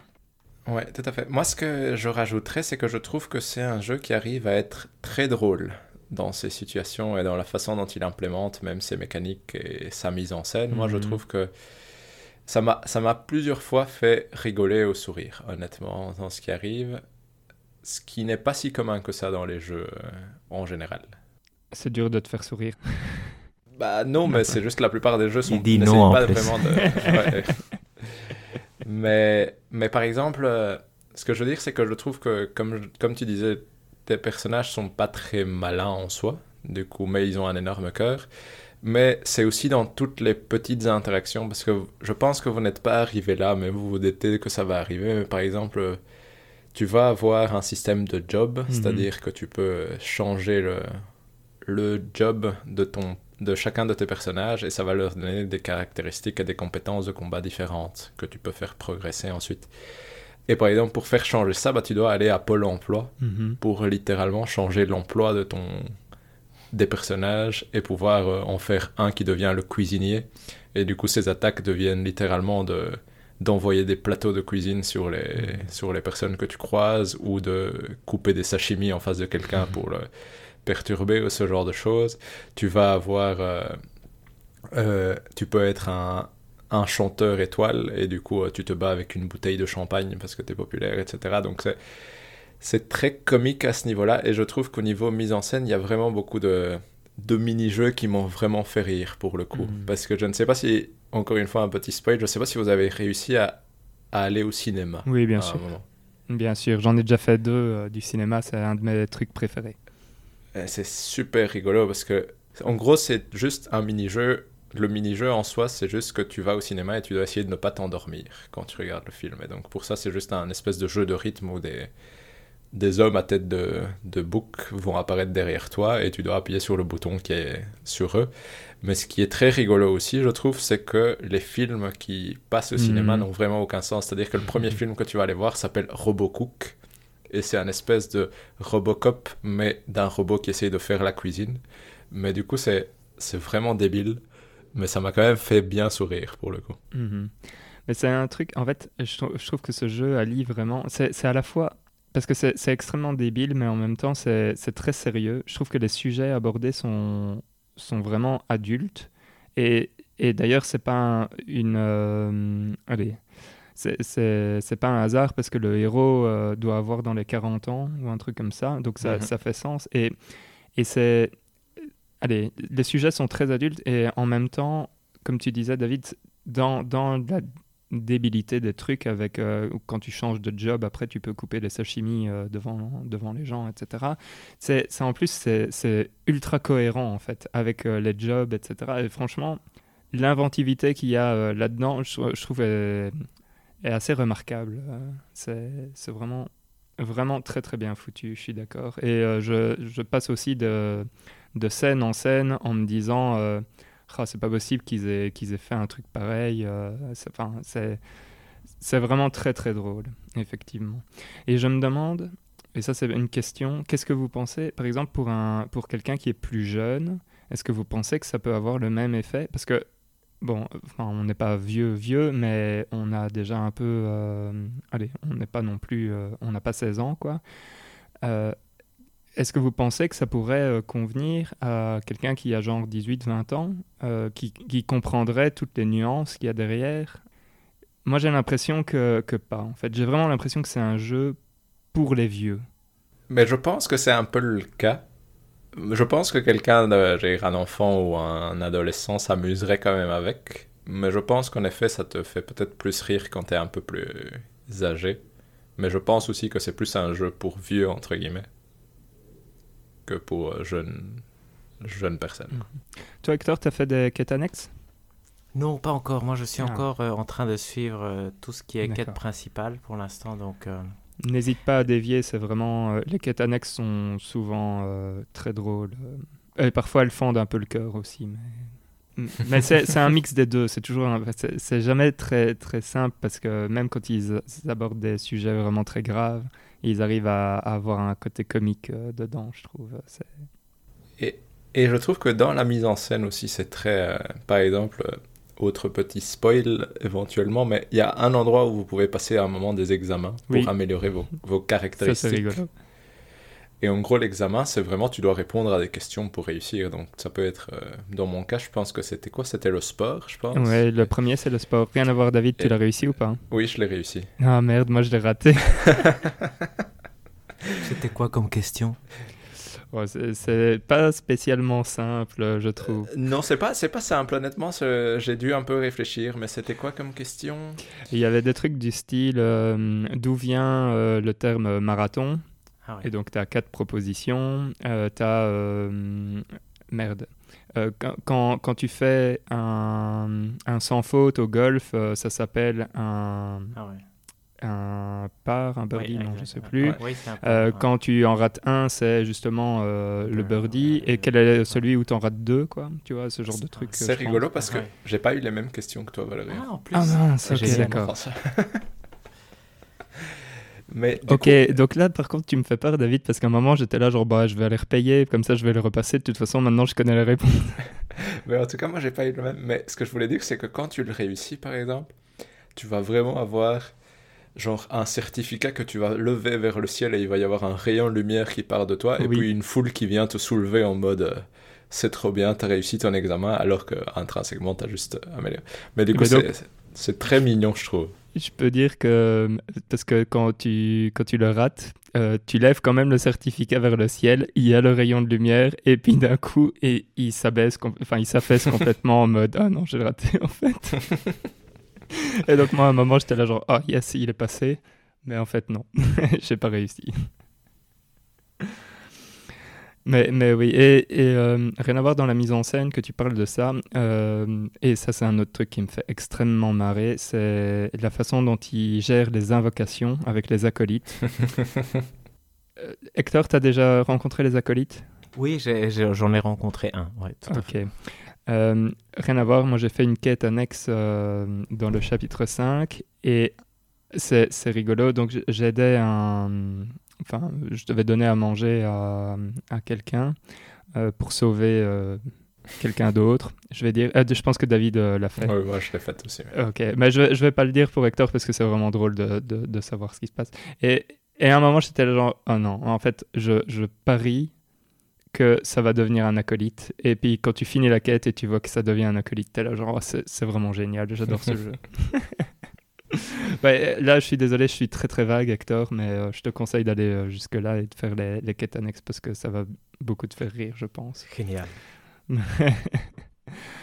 mais oui. Et allez, quand, quand, on parle de la mise en scène, euh, je sais pas si vous avez remarqué ça aussi, je trouve que c'est un peu dommage parce que euh, on a du, du, doublage dans beaucoup, beaucoup de choses, mais il y a mhm. parfois où il n'y a pas de doublage. Tout à et, fait. Et tu, tu te dis, ça, c'est vraiment.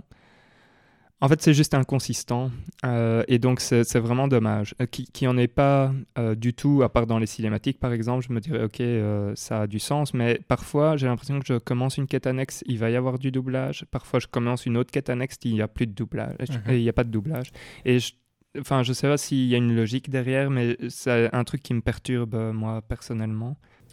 Je suis d'accord avec toi pour le coup, je trouve ça assez perturbant. Et entre guillemets, même si tu vois que le jeu a quand même des moyens, tu sens qu'il y a quand même ses limites dans l'argent qui est mis dedans, entre guillemets, pour ce genre de choses, justement, où t'as pas tout qui est doublé, t'as... Parce qu'en mhm. effet, je trouve ça aussi un peu incohérent, inconsistant. Mm Non, ouais. Mais sinon, euh, effectivement, c'est vraiment très bien. Et alors, euh, là, c'est plus une question pour, euh, pour David, je pense, parce que c'est lui qui a, qui a le plus joué. Donc, le plus gros changement, je pense, c'est le système de combat qui, mmh. qui, a été fait. Qu'est-ce que tu penses de ce système de combat par rapport aux autres épisodes? Est-ce que tu préférais l'ancien qui était plus action euh, ou tu préfères celui-ci qui est au tour par tour euh? Euh, je vais répondre pas par l'affirmative ou, la, mhm. la, négative non plus, mais comment dire? Je trouve que le système de combat ici est chouette et amène des côtés rigolos et sympathiques, dans le sens où le système de job, quand vous le débloquerez, m'a bien fait rire et les attaques sont vraiment rigolotes et bien thématisées. Donc il y a ce côté-là. Après, je trouve qu'il souffre d'une certaine lenteur qui mhm. fait que quand tu croises des gens dans la rue, ça va encore, mais quand il y a des moments un peu plus du type donjon, c'est-à-dire qui vont être quand même plutôt une série de combats, ça a tendance à quand même être relativement lent et répétitif. Du coup, je dirais que par rapport à ça, le précédent de système de combat des Yakuza de 0 à 6 souffrait aussi d'une certaine répétitivité, mais c'était beaucoup plus direct, c'est-à-dire que tu appuyais vraiment genre carré pour donner un coup de poing, triangle pour donner un coup de pied, etc. Et mhm. tu pouvais vraiment te déplacer pour aller choper un vélo dans la rue et puis tabasser les gens. Du coup, je trouve que le dynamisme de, euh, du, des jeux précédents fait qu'il y avait moins Ici, il y a quand même un ou deux moments dans un donjon, parce que je suis dans le chapitre 6 qui est pour l'instant un donjon principalement. Et là, j'ai trouvé ça un peu longué, du coup, parce que c'est hmm. beaucoup de combats qui s'enchaînent. Et euh, je trouve que, en tout cas pour l'instant, le jeu ne te force pas nécessairement à devoir vraiment réfléchir à ce que tu fais en combat, à part utiliser tes hmm. capacités de temps en temps. Et du coup, j'ai l'impression que ça va être typiquement le système de combat où je vais avoir 20 habilités à la fin par personnage, mais je vais en utiliser 3. Parce que les autres sont pas importantes. Et donc, au final, je crois que je préférais un peu le dynamisme du précédent, même si ici j'aime bien avoir mon équipe et elle me fait beaucoup rire. Donc, euh, je dirais que, en tout cas, le système de combat, je trouve que c'est un peu trop lent pour le coup. Mhm. Ouais, je suis d'accord avec toi. C'est vraiment c'est super bien implémenté, comme tu disais, avec des euh, attaques thématiques, etc. Mais ça, casse un peu le rythme, euh, effectivement. E, Hector, toi, t'en as pensé quoi euh, C'est une addition que t'aimes bien par rapport Parce que tu as joué au Kiwami, c'est ça C'est vrai, mais je me posais justement la question hier en me demandant, parce que c'est vrai que, comme vous le disiez, je vais dire, à un moment, c'est vrai que c'est lent, et surtout, tu peux le mettre en automatique, et donc là, tu te dis, mhm. effectivement, je vais dire, mhm quand c'est un combat pour rien, à quoi est-ce que qu'est-ce que ça apporte? Et je me demandais si j'aurais préféré qu'il soit action. Je trouve qu'il est bien. Je veux dire ça sincèrement, je trouve que c'est quand même quelque chose de chouette à jouer, mais comme vous le dites, mhm. quand ça devient très répétitif, ça peut être fatigant et ça peut casser euh, quand tu es dans une scène où tu veux vraiment voir la suite peut-être de l'histoire qui est chouette ça peut, ça peut parfois casser l'ambiance. Mais honnêtement, je trouve que c'est super bien implémenté. Parce que euh, mhm. être capable De, de, mettre ça. Et en plus, c'est le même moteur, non? J'ai l'impression, David, que le 6. Mhm. Donc, euh, tout à fait. Donc je me demande comment ils ont fait pour, euh, pour adapter ça. Mais c'est. C'est chouette, mais ça peut être encore amélioré en fait. Moi, je garderai ce système-ci, mais j'essayerai de trouver une solution pour que ce soit plus rapide en fait. Mhm. Tout à fait. C'est comment? C'est le Dragon Engine, c'est ça? C'est ça. Ouais. Euh, pour rebondir sur euh, ce que David disait avec les donjons, j'ai eu ma première expérience, donc j'ai fait mon premier donjon. Je pense qu'Hector, tu devrais bientôt y arriver, ou tu l'as peut-être déjà fait dans le chapitre 4. Et, euh, et, là, je suis tombé sur un des points qui, qui, me, qui me met en colère. Hashtag en colère, c'est le moment. c'est. Donc, le donjon en lui-même est, est, OK. Je veux dire, c'est un donjon classique voilà, il n'y a rien de particulier. Par contre, il n'y a pas moyen de sauver dans le donjon. Mhm. Et ça, je trouve que c'est du, design vraiment, mais vraiment pourri. Et c'est un truc que, aujourd'hui, j'ai du mal à accepter. Parce que tu peux sauver n'importe où, quand tu veux, dans la ville. Et dès que tu arrives dans un donjon, tu es obligé de faire le donjon jusqu'au bout. Et un moment, j'étais, là, genre, mais je sais, je sais pas combien de temps ce donjon va durer. Ça se trouve, ça va prendre trois heures. Euh, là, ça, ça, enfin, ça a pris plus ou moins une heure, donc ça va encore, mais je sais pas s'il va y avoir un élément externe, extérieur mmh. au jeu qui va devoir, enfin, qui va me faire arrêter ou quelque chose comme ça. Et j'ai pas envie de devoir recommencer le donjon depuis le début. Et ça, c'est un truc qui m'a un peu énervé. Mais Bref, je trouve ça, je trouve ça très daté en fait comme, euh, comme façon de faire, de, de, ne pas pouvoir sauver. Maintenant, j'espère que les donjons seront toujours relativement courts, mais si se permettent de faire des donjons qui font genre deux ou trois heures, ça, risque d'être euh, difficile. Ça pourrait être un truc qui m'empêcherait de le finir en fait, euh, typiquement. Mais typiquement, je pense que s'ils font des donjons plus longs, ils mettront des pièces, des espèces de safe room au milieu pour que tu puisses sauvegarder en hmm. cours de route. Maintenant, moi, ce que je trouve dommage avec les donjons, ceci dit, c'est qu'ils manquent quand même de personnalité aussi, je trouve. Tu vois, dans le sens où c'est quand même. donc, euh, j'ai pas de. Tu vois, je bah, peux pas comparer. Moi, j'en ai fait un deuxième, mais ils souffrent un ah peu tous les deux de la même chose, c'est-à-dire, c'est beaucoup de pièces identiques et vides. Mhm. et un ensemble de couloirs et puis des pièces identiques et vides. Donc je trouve que c'est peut-être le seul point où le jeu ne se permet pas de faire grand-chose de spécial parce que c'est vraiment, entre guillemets, tu vas rentrer dans un bâtiment de bureau et tu vas passer des bureaux euh, à l'appel jusqu'à arriver euh, là où tu dois arriver. Du coup, c'est les donjons, c'est pas vraiment la partie la plus chouette, mais en soi, pour l'instant, j'ai fait 19 heures euh, de jeu et je pense que des donjons, bah, j'ai fait le tien et je suis dans celui euh, où je suis actuellement qui, je pense, a duré aussi genre une heure et demie. Hmm. Du coup, c'est pas, ça, Ça représente va pas non plus une énorme partie du jeu. Donc, euh, Ok. Ouais. Ça va, ça va. Parce que tu vois, il faudrait pas non plus que les donjons. Parce que les donjons, effectivement, typiquement, comme tu dis, sont un, un peu. euh, Enfin, tu, tu sens que c'est beaucoup de réutilisation euh, de, de Mhm. pièces, etc. Et, et du coup, tu te dis, tiens, à quel point est-ce que ça, c'est pas juste pour rallonger la, la durée de vie euh, Et est-ce que c'est vraiment nécessaire, en fait euh, Mais bon, ça, c'est parce qu'on est vieux, on a moins de temps, donc on se permet de se poser ce genre de questions. Tout à fait. Et je pense que là, le système de combat fait que c'est plus lent, dans le sens où ça arrivait Hmm. déjà dans, le précé- dans les précédents, d'avoir parfois des moments où tu as un ensemble de couloirs euh, identiques qui est relativement long et où tu dois tabasser un nombre incalculable de personnes pour sortir. Mais comme le combat était plus rapide, c'était beaucoup moins choquant, je trouvais. Mhm. Alors qu'ici, tu le vois beaucoup plus, parce que comme le combat est plus lent, une série de 10 combats, bah, ça prend son petit temps quand même. Que tu le mettes en auto ou pas, ça prend quand même un petit temps. Donc, euh, Ouais, je suis- D'accord. Toi, Hector, t'es déjà arrivé au, au donjon ou pas? Ou tu Non, vois pas de quoi on encore. parle? Non, pas encore. Mais. Il n'y a pas un truc un peu similaire quand il va arriver chez son, chez son maître qui va lui tirer dessus? Si, si c'est un peu ça. C'est un peu pense, ça, ouais. oui. Mais là, c'est vraiment... euh, Ouais, c'est très court. euh, Ok. Bah, Ouais, c'est verras la même le- chose en plus long. ouais. Ouais, c'est ça, c'est ça.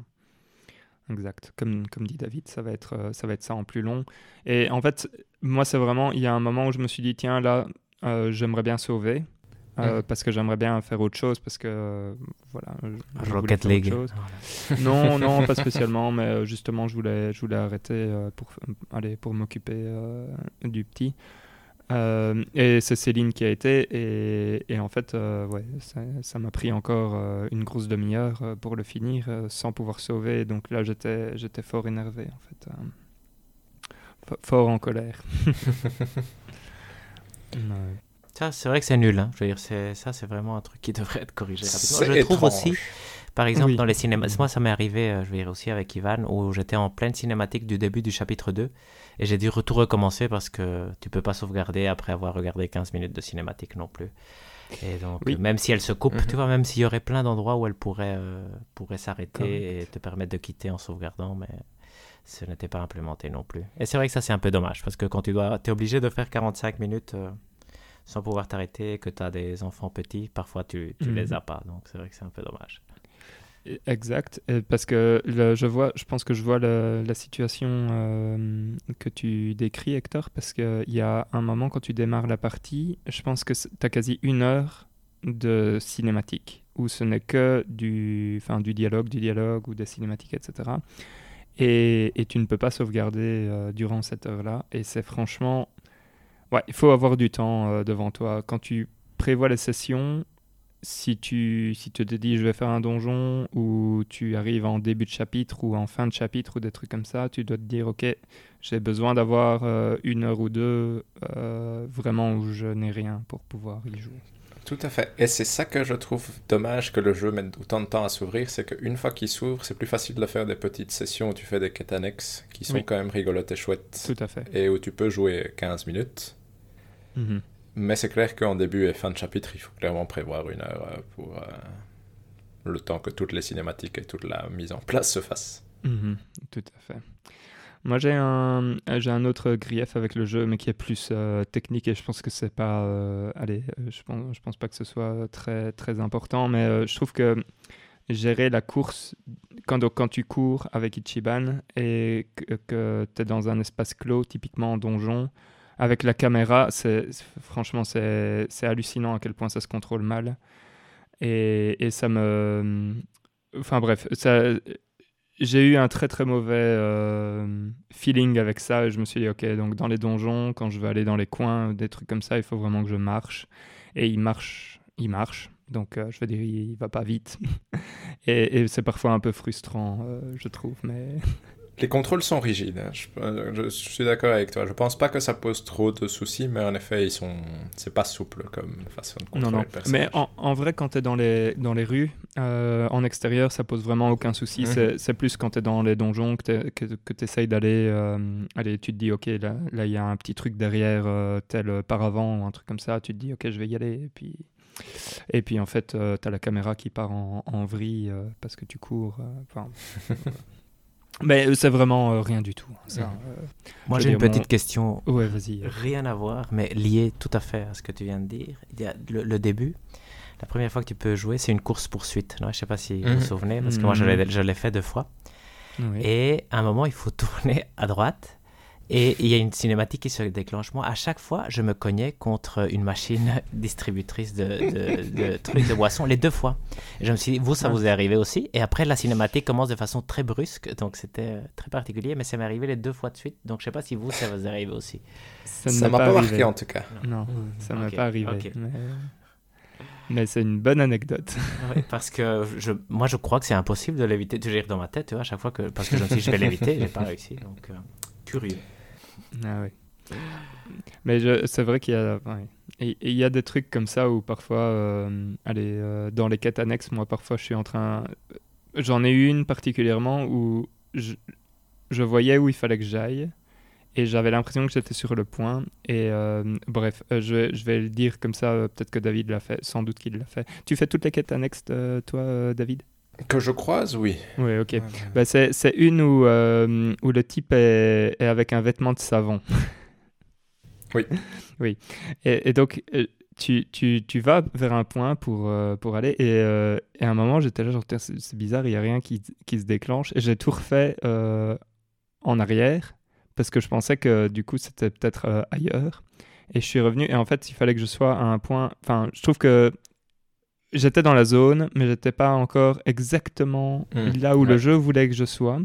Et du coup, il a pas lancé euh, de cinématique ou quoi. Mais en fait, je, enfin, et, et tu te dis ouais, c'est- dommage. C'est des trucs parfois où euh, où, où c'est ouais. Voilà, c'est vraiment dommage. Parce que ça te sort un peu de l'immersion. Parce que tu te dis, tiens, c'est bizarre, euh, je pensais avoir tout passé, ça doit être ici. Et puis, Mhm. et puis tu le rates parce que toi, tu devais faire un mètre à droite, quoi. Un truc comme ça. C'est vraiment con, quoi. Tout à fait. Mais ouais, mais sinon, franchement, euh, allez, pour moi, c'est vraiment un jeu euh, que j'aime beaucoup, que je trouve euh, très, très intelligent dans la façon dont il aborde les, ces sujets qu'il a envie d'aborder. Je trouve qu'il aborde des sujets d'ailleurs qui sont, qui sont parfois pas faciles à aborder et je trouve qu'il le fait très bien. Et comme je le disais, pour moi, le plus gros euh, point positif, c'est euh, c'est Kasuga qui, allez, qui est ce héros qui ne juge personne euh, négativement, qui a son code, comme disait David, et qui, et qui le respecte. Ou Hector, je sais plus si c'était David ou Hector qui disait, qui disait ça, mais qui le respecte et qui, et qui n'en dévie pas et, qui est vraiment adorable. Et je trouve que ça. C'est un héros avec lequel j'aurais bien envie de continuer. Donc, euh, si jamais il y a un 8, j'espère que, que, celui-là sera repris. Et, j'espère pouvoir passer du temps avec lui, euh, plus de temps avec lui en tout cas. Euh, Enfin bref, c'est un peu mon, mon mot de la fin. pour, mais si vous voulez aborder d'autres choses, surtout n'hésitez pas. Non, je pense qu'on a plus ou moins tout dit, mais je suis un peu comme toi, j'ai vraiment envie de le finir et de continuer à jouer. Donc, euh, je, je sais que je vais continuer, en tout cas dans les semaines qui viennent, euh, pour essayer d'en voir le beau. Et Toi, Hector? Oui, je trouve aussi que c'est un jeu. Moi, c'est c'est bizarre, hein, mais ça me fait penser. En rien, mais un tout petit peu quand même à Assassin's Creed où je trouve que c'est un jeu confort. Tu vois, une fois que tu es dedans, Oui, t'es bien dedans. Tu vois, dire, t'es tranquille. Il est pas parfait, Mhm. mais si tu regardes pas ses défauts, c'est vraiment Mhm. le paradis. Tu vois, dire, donc. euh, Mhm. Donc euh, j'aime beaucoup aussi. Et j'espère le finir. Par contre, ça veut rien à voir, ça c'est peut-être moi en colère à moi. Le... Quand on met une- un disque sur la PS5, ça fait beaucoup de bruit, c'est chiant. Ah. Donc je- peut-être je vais l'acheter en digital et vendre ma version en disque. Carrément.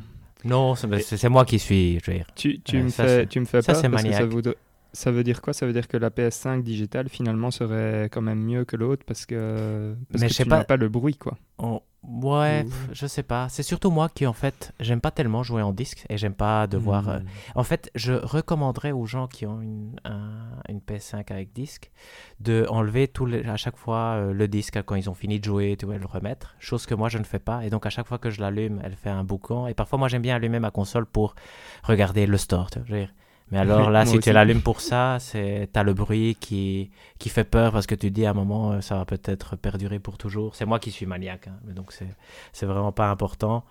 Mais, euh, mais voilà, mais je vais peut-être faire ça. Parce que je vais essayer d'aller revendre justement tous mes jeux PS3, rien à voir, hein, mais euh, tous mes jeux PS3 parce que finalement, bon, pas de rétrocompatibilité, donc ça ne sert plus à rien. Et aussi vendre probablement tous mes jeux PS4, je crois. Ou presque tous.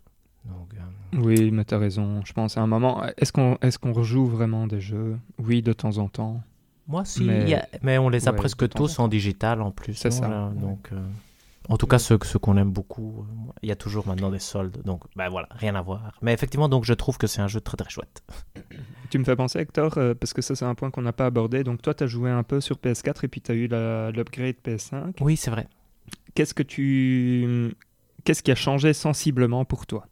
En fait, euh, entre ces deux versions. Donc, euh, quand je l'ai lancé sur, euh, sur PS4, donc ça marchait déjà très bien parce que donc j'ai mon disque dur SSD, mon disque SSD pardon externe, donc ça va déjà relativement vite. et après, quand la première fois que je l'ai lancé sur PS5, j'ai eu l'impression c'était exactement pareil parce que c'était le début. Et là, j'ai vu aucune différence. Par contre, quand je l'ai relancé la deuxième fois, là, j'étais à un point de sauvegarde où je m'étais aussi arrêté la, la, première fois sur PS4. Et là, j'ai eu l'impression que c'était plus net. Je pense que les temps de hmm. chargement sont un petit peu plus rapides, mais je me souviens plus. C'était pas scandaleux avec, euh, avec la PS4, je trouve. Ici, c'est presque inexistant, donc c'est chouette. Tu vois, donc, euh, hmm. mais des grosses différences. Honnêtement, c'est pareil, moi, je trouve. Euh, tu, tu ne gagnes vraiment il n'y a pas, plus de il n'y a pas plus de population dans la rue ou des trucs comme ça Je ne l'ai pas... remarqué, mais peut-être que j'aurais dû plus jouer. C'est peut-être le cas. Moi, la luminosité, à un moment, je me suis dit, ah, j'ai l'impression que ça, ça doit être euh, moins beau sur PS4 parce qu'ici, j'ai l'impression que c'est vraiment très beau. Hmm. Mais c'est encore une fois, tu vois, je, ne sais pas si vous avez le même, j'imagine que vous avez le même phénomène que moi. Une fois que vous croyez que ça doit être plus beau, vous avez envie de voir que c'est plus beau. Mais honnêtement, quand on vous le demande, si on vous mettait un pistolet euh, à, à, votre tête, vous ne sauriez pas vraiment jurer pourquoi c'est plus beau. C'est un peu ça. c'est ça. Ok, ok. Euh, encore euh, d'autres points dessus? Pas pour moi. Pas pour moi non plus. Mais s'il n'y a pas d'autres points, on peut passer euh, parce, parce qu'on a quand même un nouveau truc qui sont les reviews, les three word ah reviews. Hein, on a lancé sur sur Twitter et nous avons eu deux réponses. Donc, quels sont les avis sur le jeu en trois mots que nous avons reçus? Donc, nous avons eu Silosia qui dit tour par tour, c'est un mot, satirique mature. Et Féowulf qui nous dit drôle, attachant, héroïque. Voilà, nous avons eu deux réponses. C'est un début. N'hésitez pas à envoyer vos, euh, vos réponses quand ça ressortira probablement pour le prochain jeu du mois. Ça ressortira pour tous les jeux du mois, bien évidemment. Ça, ça va devenir euh, un classique. Ok, bah écoutez, euh, si, si on n'a plus rien d'autre à dire sur ce jeu, qui est un très bon jeu, je pense, on est tous d'accord, donc mhm. euh, sauter dessus, c'est un, un excellent jeu, et il n'y a pas besoin d'avoir fait euh, toute la série avant pour, pour se plonger dans celui-ci. Donc n'hésitez pas. Et donc là, maintenant, on va passer au hors-jeu, et je vais passer la main à Hector, je pense. Ah, ok, ben moi, en fait... J'ai hésité pour mon hors-jeu. Je suis en train de... Et j'ai choisi finalement un truc, vous allez voir. Je suis en train de lire euh, Jane Eyre. Et donc... Euh, et ce que je vais choisir comme... Je, suis à la moitié et je trouve que c'est vraiment super chouette. Mais ce que je vais choisir comme hors-jeu, c'est un film de Jane Eyre avec lequel j'ai découvert l'histoire, qui est un film de 2011 qui a été... Et ça, j'ai toujours trouvé ça fascinant. Et je sais pas pourquoi c'est pas on n'en a pas plus parlé, mais c'est le réalisateur de True Detective, donc de la première saison de True Detective, donc c'est quelqu'un de très connu, qui a réalisé un film sur Jane Eyre. Et l'histoire de Jane Eyre est géniale, et ce film-là, moi, je le trouve fantastique. J'ai découvert donc l'histoire, comme je le disais, avec, euh, avec le film en question. J'aime beaucoup le film, je suis en train de lire le livre, et je trouve aussi ça euh, super chouette. Et donc, je recommande que ce soit le film, soit le livre, ça vaut vraiment, vraiment la peine. C'est... Euh, moi, je trouve que c'est vraiment une histoire incroyable. Je veux dire, quand j'ai vu le film, parce que ça commence d'une façon et après il y a un événement qui fait que ça devient tout autre chose. Je trouvais ça mind-blowing, comme disent les anglo-saxons.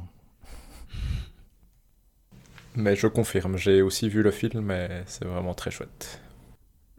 Ok.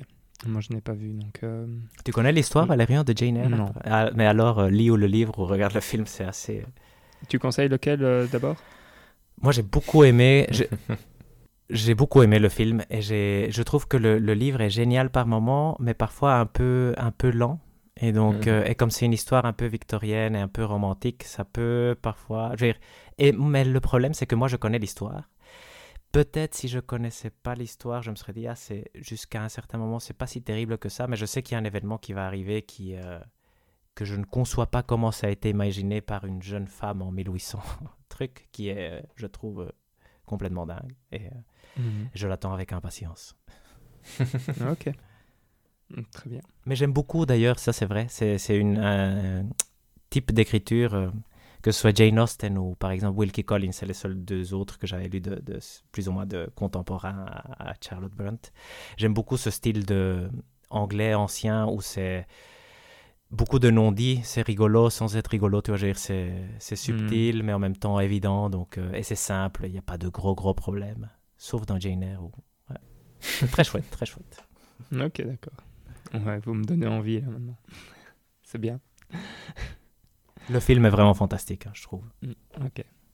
David, je vais, je ne vais pas te donner la main en fait. Je vais Allez. prendre la main.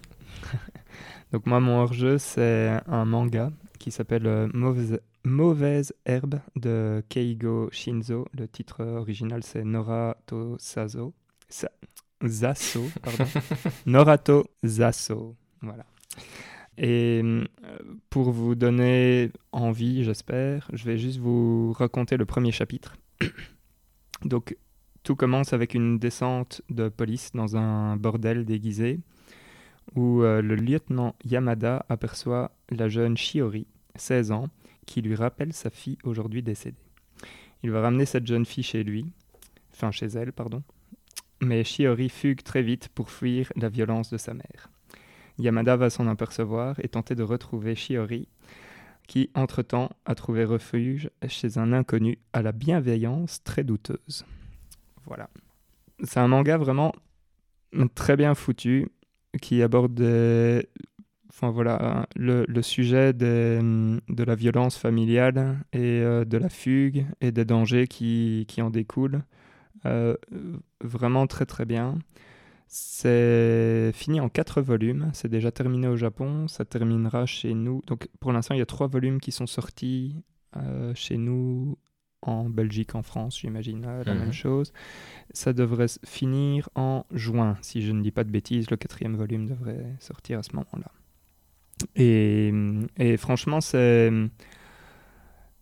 c'est un manga qui me qui me prend aux tripes parce que l'histoire peut te faire passer des larmes au, au rire euh, en deux ou trois pages et c'est c'est super touchant et c'est très très bien écrit et c'est enfin très très bien écrit je dirais l'histoire et les émotions sont très très bien retransmises et voilà c'est c'est un petit coup de cœur euh, du moment pour moi Ouais, ça a l'air chouette. Franchement, ça... surtout le fait que ce soit court pour une fois, ça.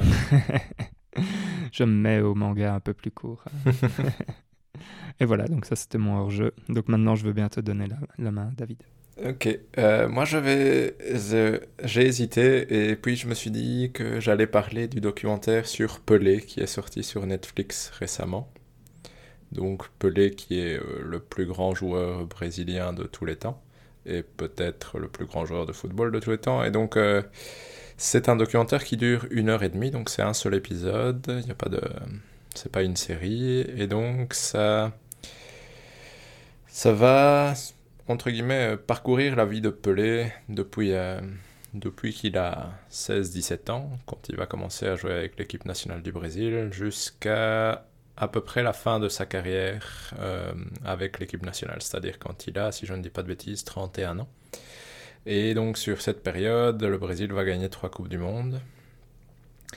Et je trouve que le documentaire est chouette, donc il est agréable à regarder et il permet un peu de remettre le personnage dans son contexte.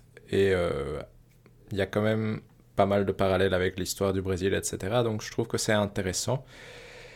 Ce que je trouve dommage en tant que juste fan de football, c'est que ça s'intéresse vraiment à la carrière en équipe nationale et ça va vraiment laisser de hmm. côté tout ce qui est sa carrière en club. Et donc sa carrière en club, on ne va vraiment pas en entendre parler. Et donc il y a, comment dire, ce qui manque un peu, c'est que Pelé, à 17 ans, va, gagner la Coupe du Monde en marquant un but en finale avec le Brésil, va faire une super Coupe du Monde, etc. Et à partir de ce moment-là, il va être un peu considéré comme le meilleur joueur du monde tout court. Et ses performances en club vont faire qu'il va être considéré comme le meilleur joueur du monde par la suite aussi. Mais ici, tu ne le vois pas assez pour comprendre pourquoi à chaque Coupe du Monde, quand tu revois des images d'archives et tu entends les commentaires de l'époque, tous les commentateurs sont au moins de ce joueur-ci, c'est vraiment le meilleur joueur du monde. Je trouve que ça, ça, c'est intéressant, c'est chouette, ça vaut la peine, et ça m'a appris des choses sur Pelé, mais je trouve que ça manque l'opportunité de parler du foot sud-américain de l'époque, qui était probablement le meilleur football euh, au niveau club de l'époque, meilleur que les clubs européens, etc je trouve que ça manque de pouvoir parler de ça et de donner une perspective sur ça et pourquoi, même s'il a fait euh, jusqu'à ses 33 ans toute sa carrière au Brésil, cela vaut la peine, entre guillemets, de le comparer à quelqu'un comme Messi aujourd'hui qui a fait toute sa carrière en Europe ou comme Maradona qui a fait en partie sa carrière en Europe.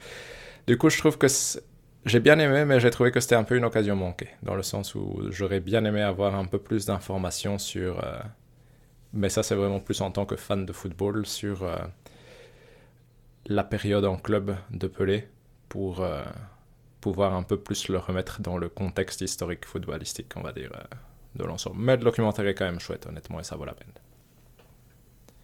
Cool, ça je vais regarder, je pense. Ok. Moi, vu ce que tu me dis, je me dis, je vais pas me réabonner à Netflix pour le regarder tout de suite. très bien. Très très bien. Bah écoutez, euh, messieurs, pour moi tout est dit. Je pense que tout est dit. Pour moi tout est dit aussi. Donc merci euh, chers auditeurs, chères auditrices de nous avoir écoutés. N'hésitez pas à aller vous abonner sur notre Twitter, c'est @spotc tout est dit en un mot. Vous pouvez trouver ça dans la description et nous donner vos avis sur les jeux qu'on joue, les jeux que vous jouez, les épisodes que vous avez écoutés, etc. Bref, euh, communiquez, on communiquera aussi. Euh, vous pouvez aussi passer par notre adresse mail, podcasttoutestdit.gmail.com où nous attendons vos réactions aussi avec impatience euh, pour pouvoir euh, faire un courrier des lecteurs, ce genre de choses. Si vous voulez, vous, pouvez aussi vous inscrire sur la newsletter pour recevoir un petit mail lorsqu'un nouvel épisode est dispo. Et finalement, bah, j'ai le plaisir de vous annoncer que nous hésitons entre deux jeux pour le mois prochain. Ça sera soit Monster Hunter Rise, soit Disco Elysium. Donc en gros, ce sera un jeu qui se jouera sur la Switch, très probablement pour Hector et moi. David pourrait euh, faire Disco Elysium sur le PC, mais donc ça se joue entre les deux ici. Allez, on se retrouve euh, bientôt pour un prochain épisode. D'ici là, portez-vous bien et jouez bien. Bye bye. Ciao à tous. Ciao, ciao.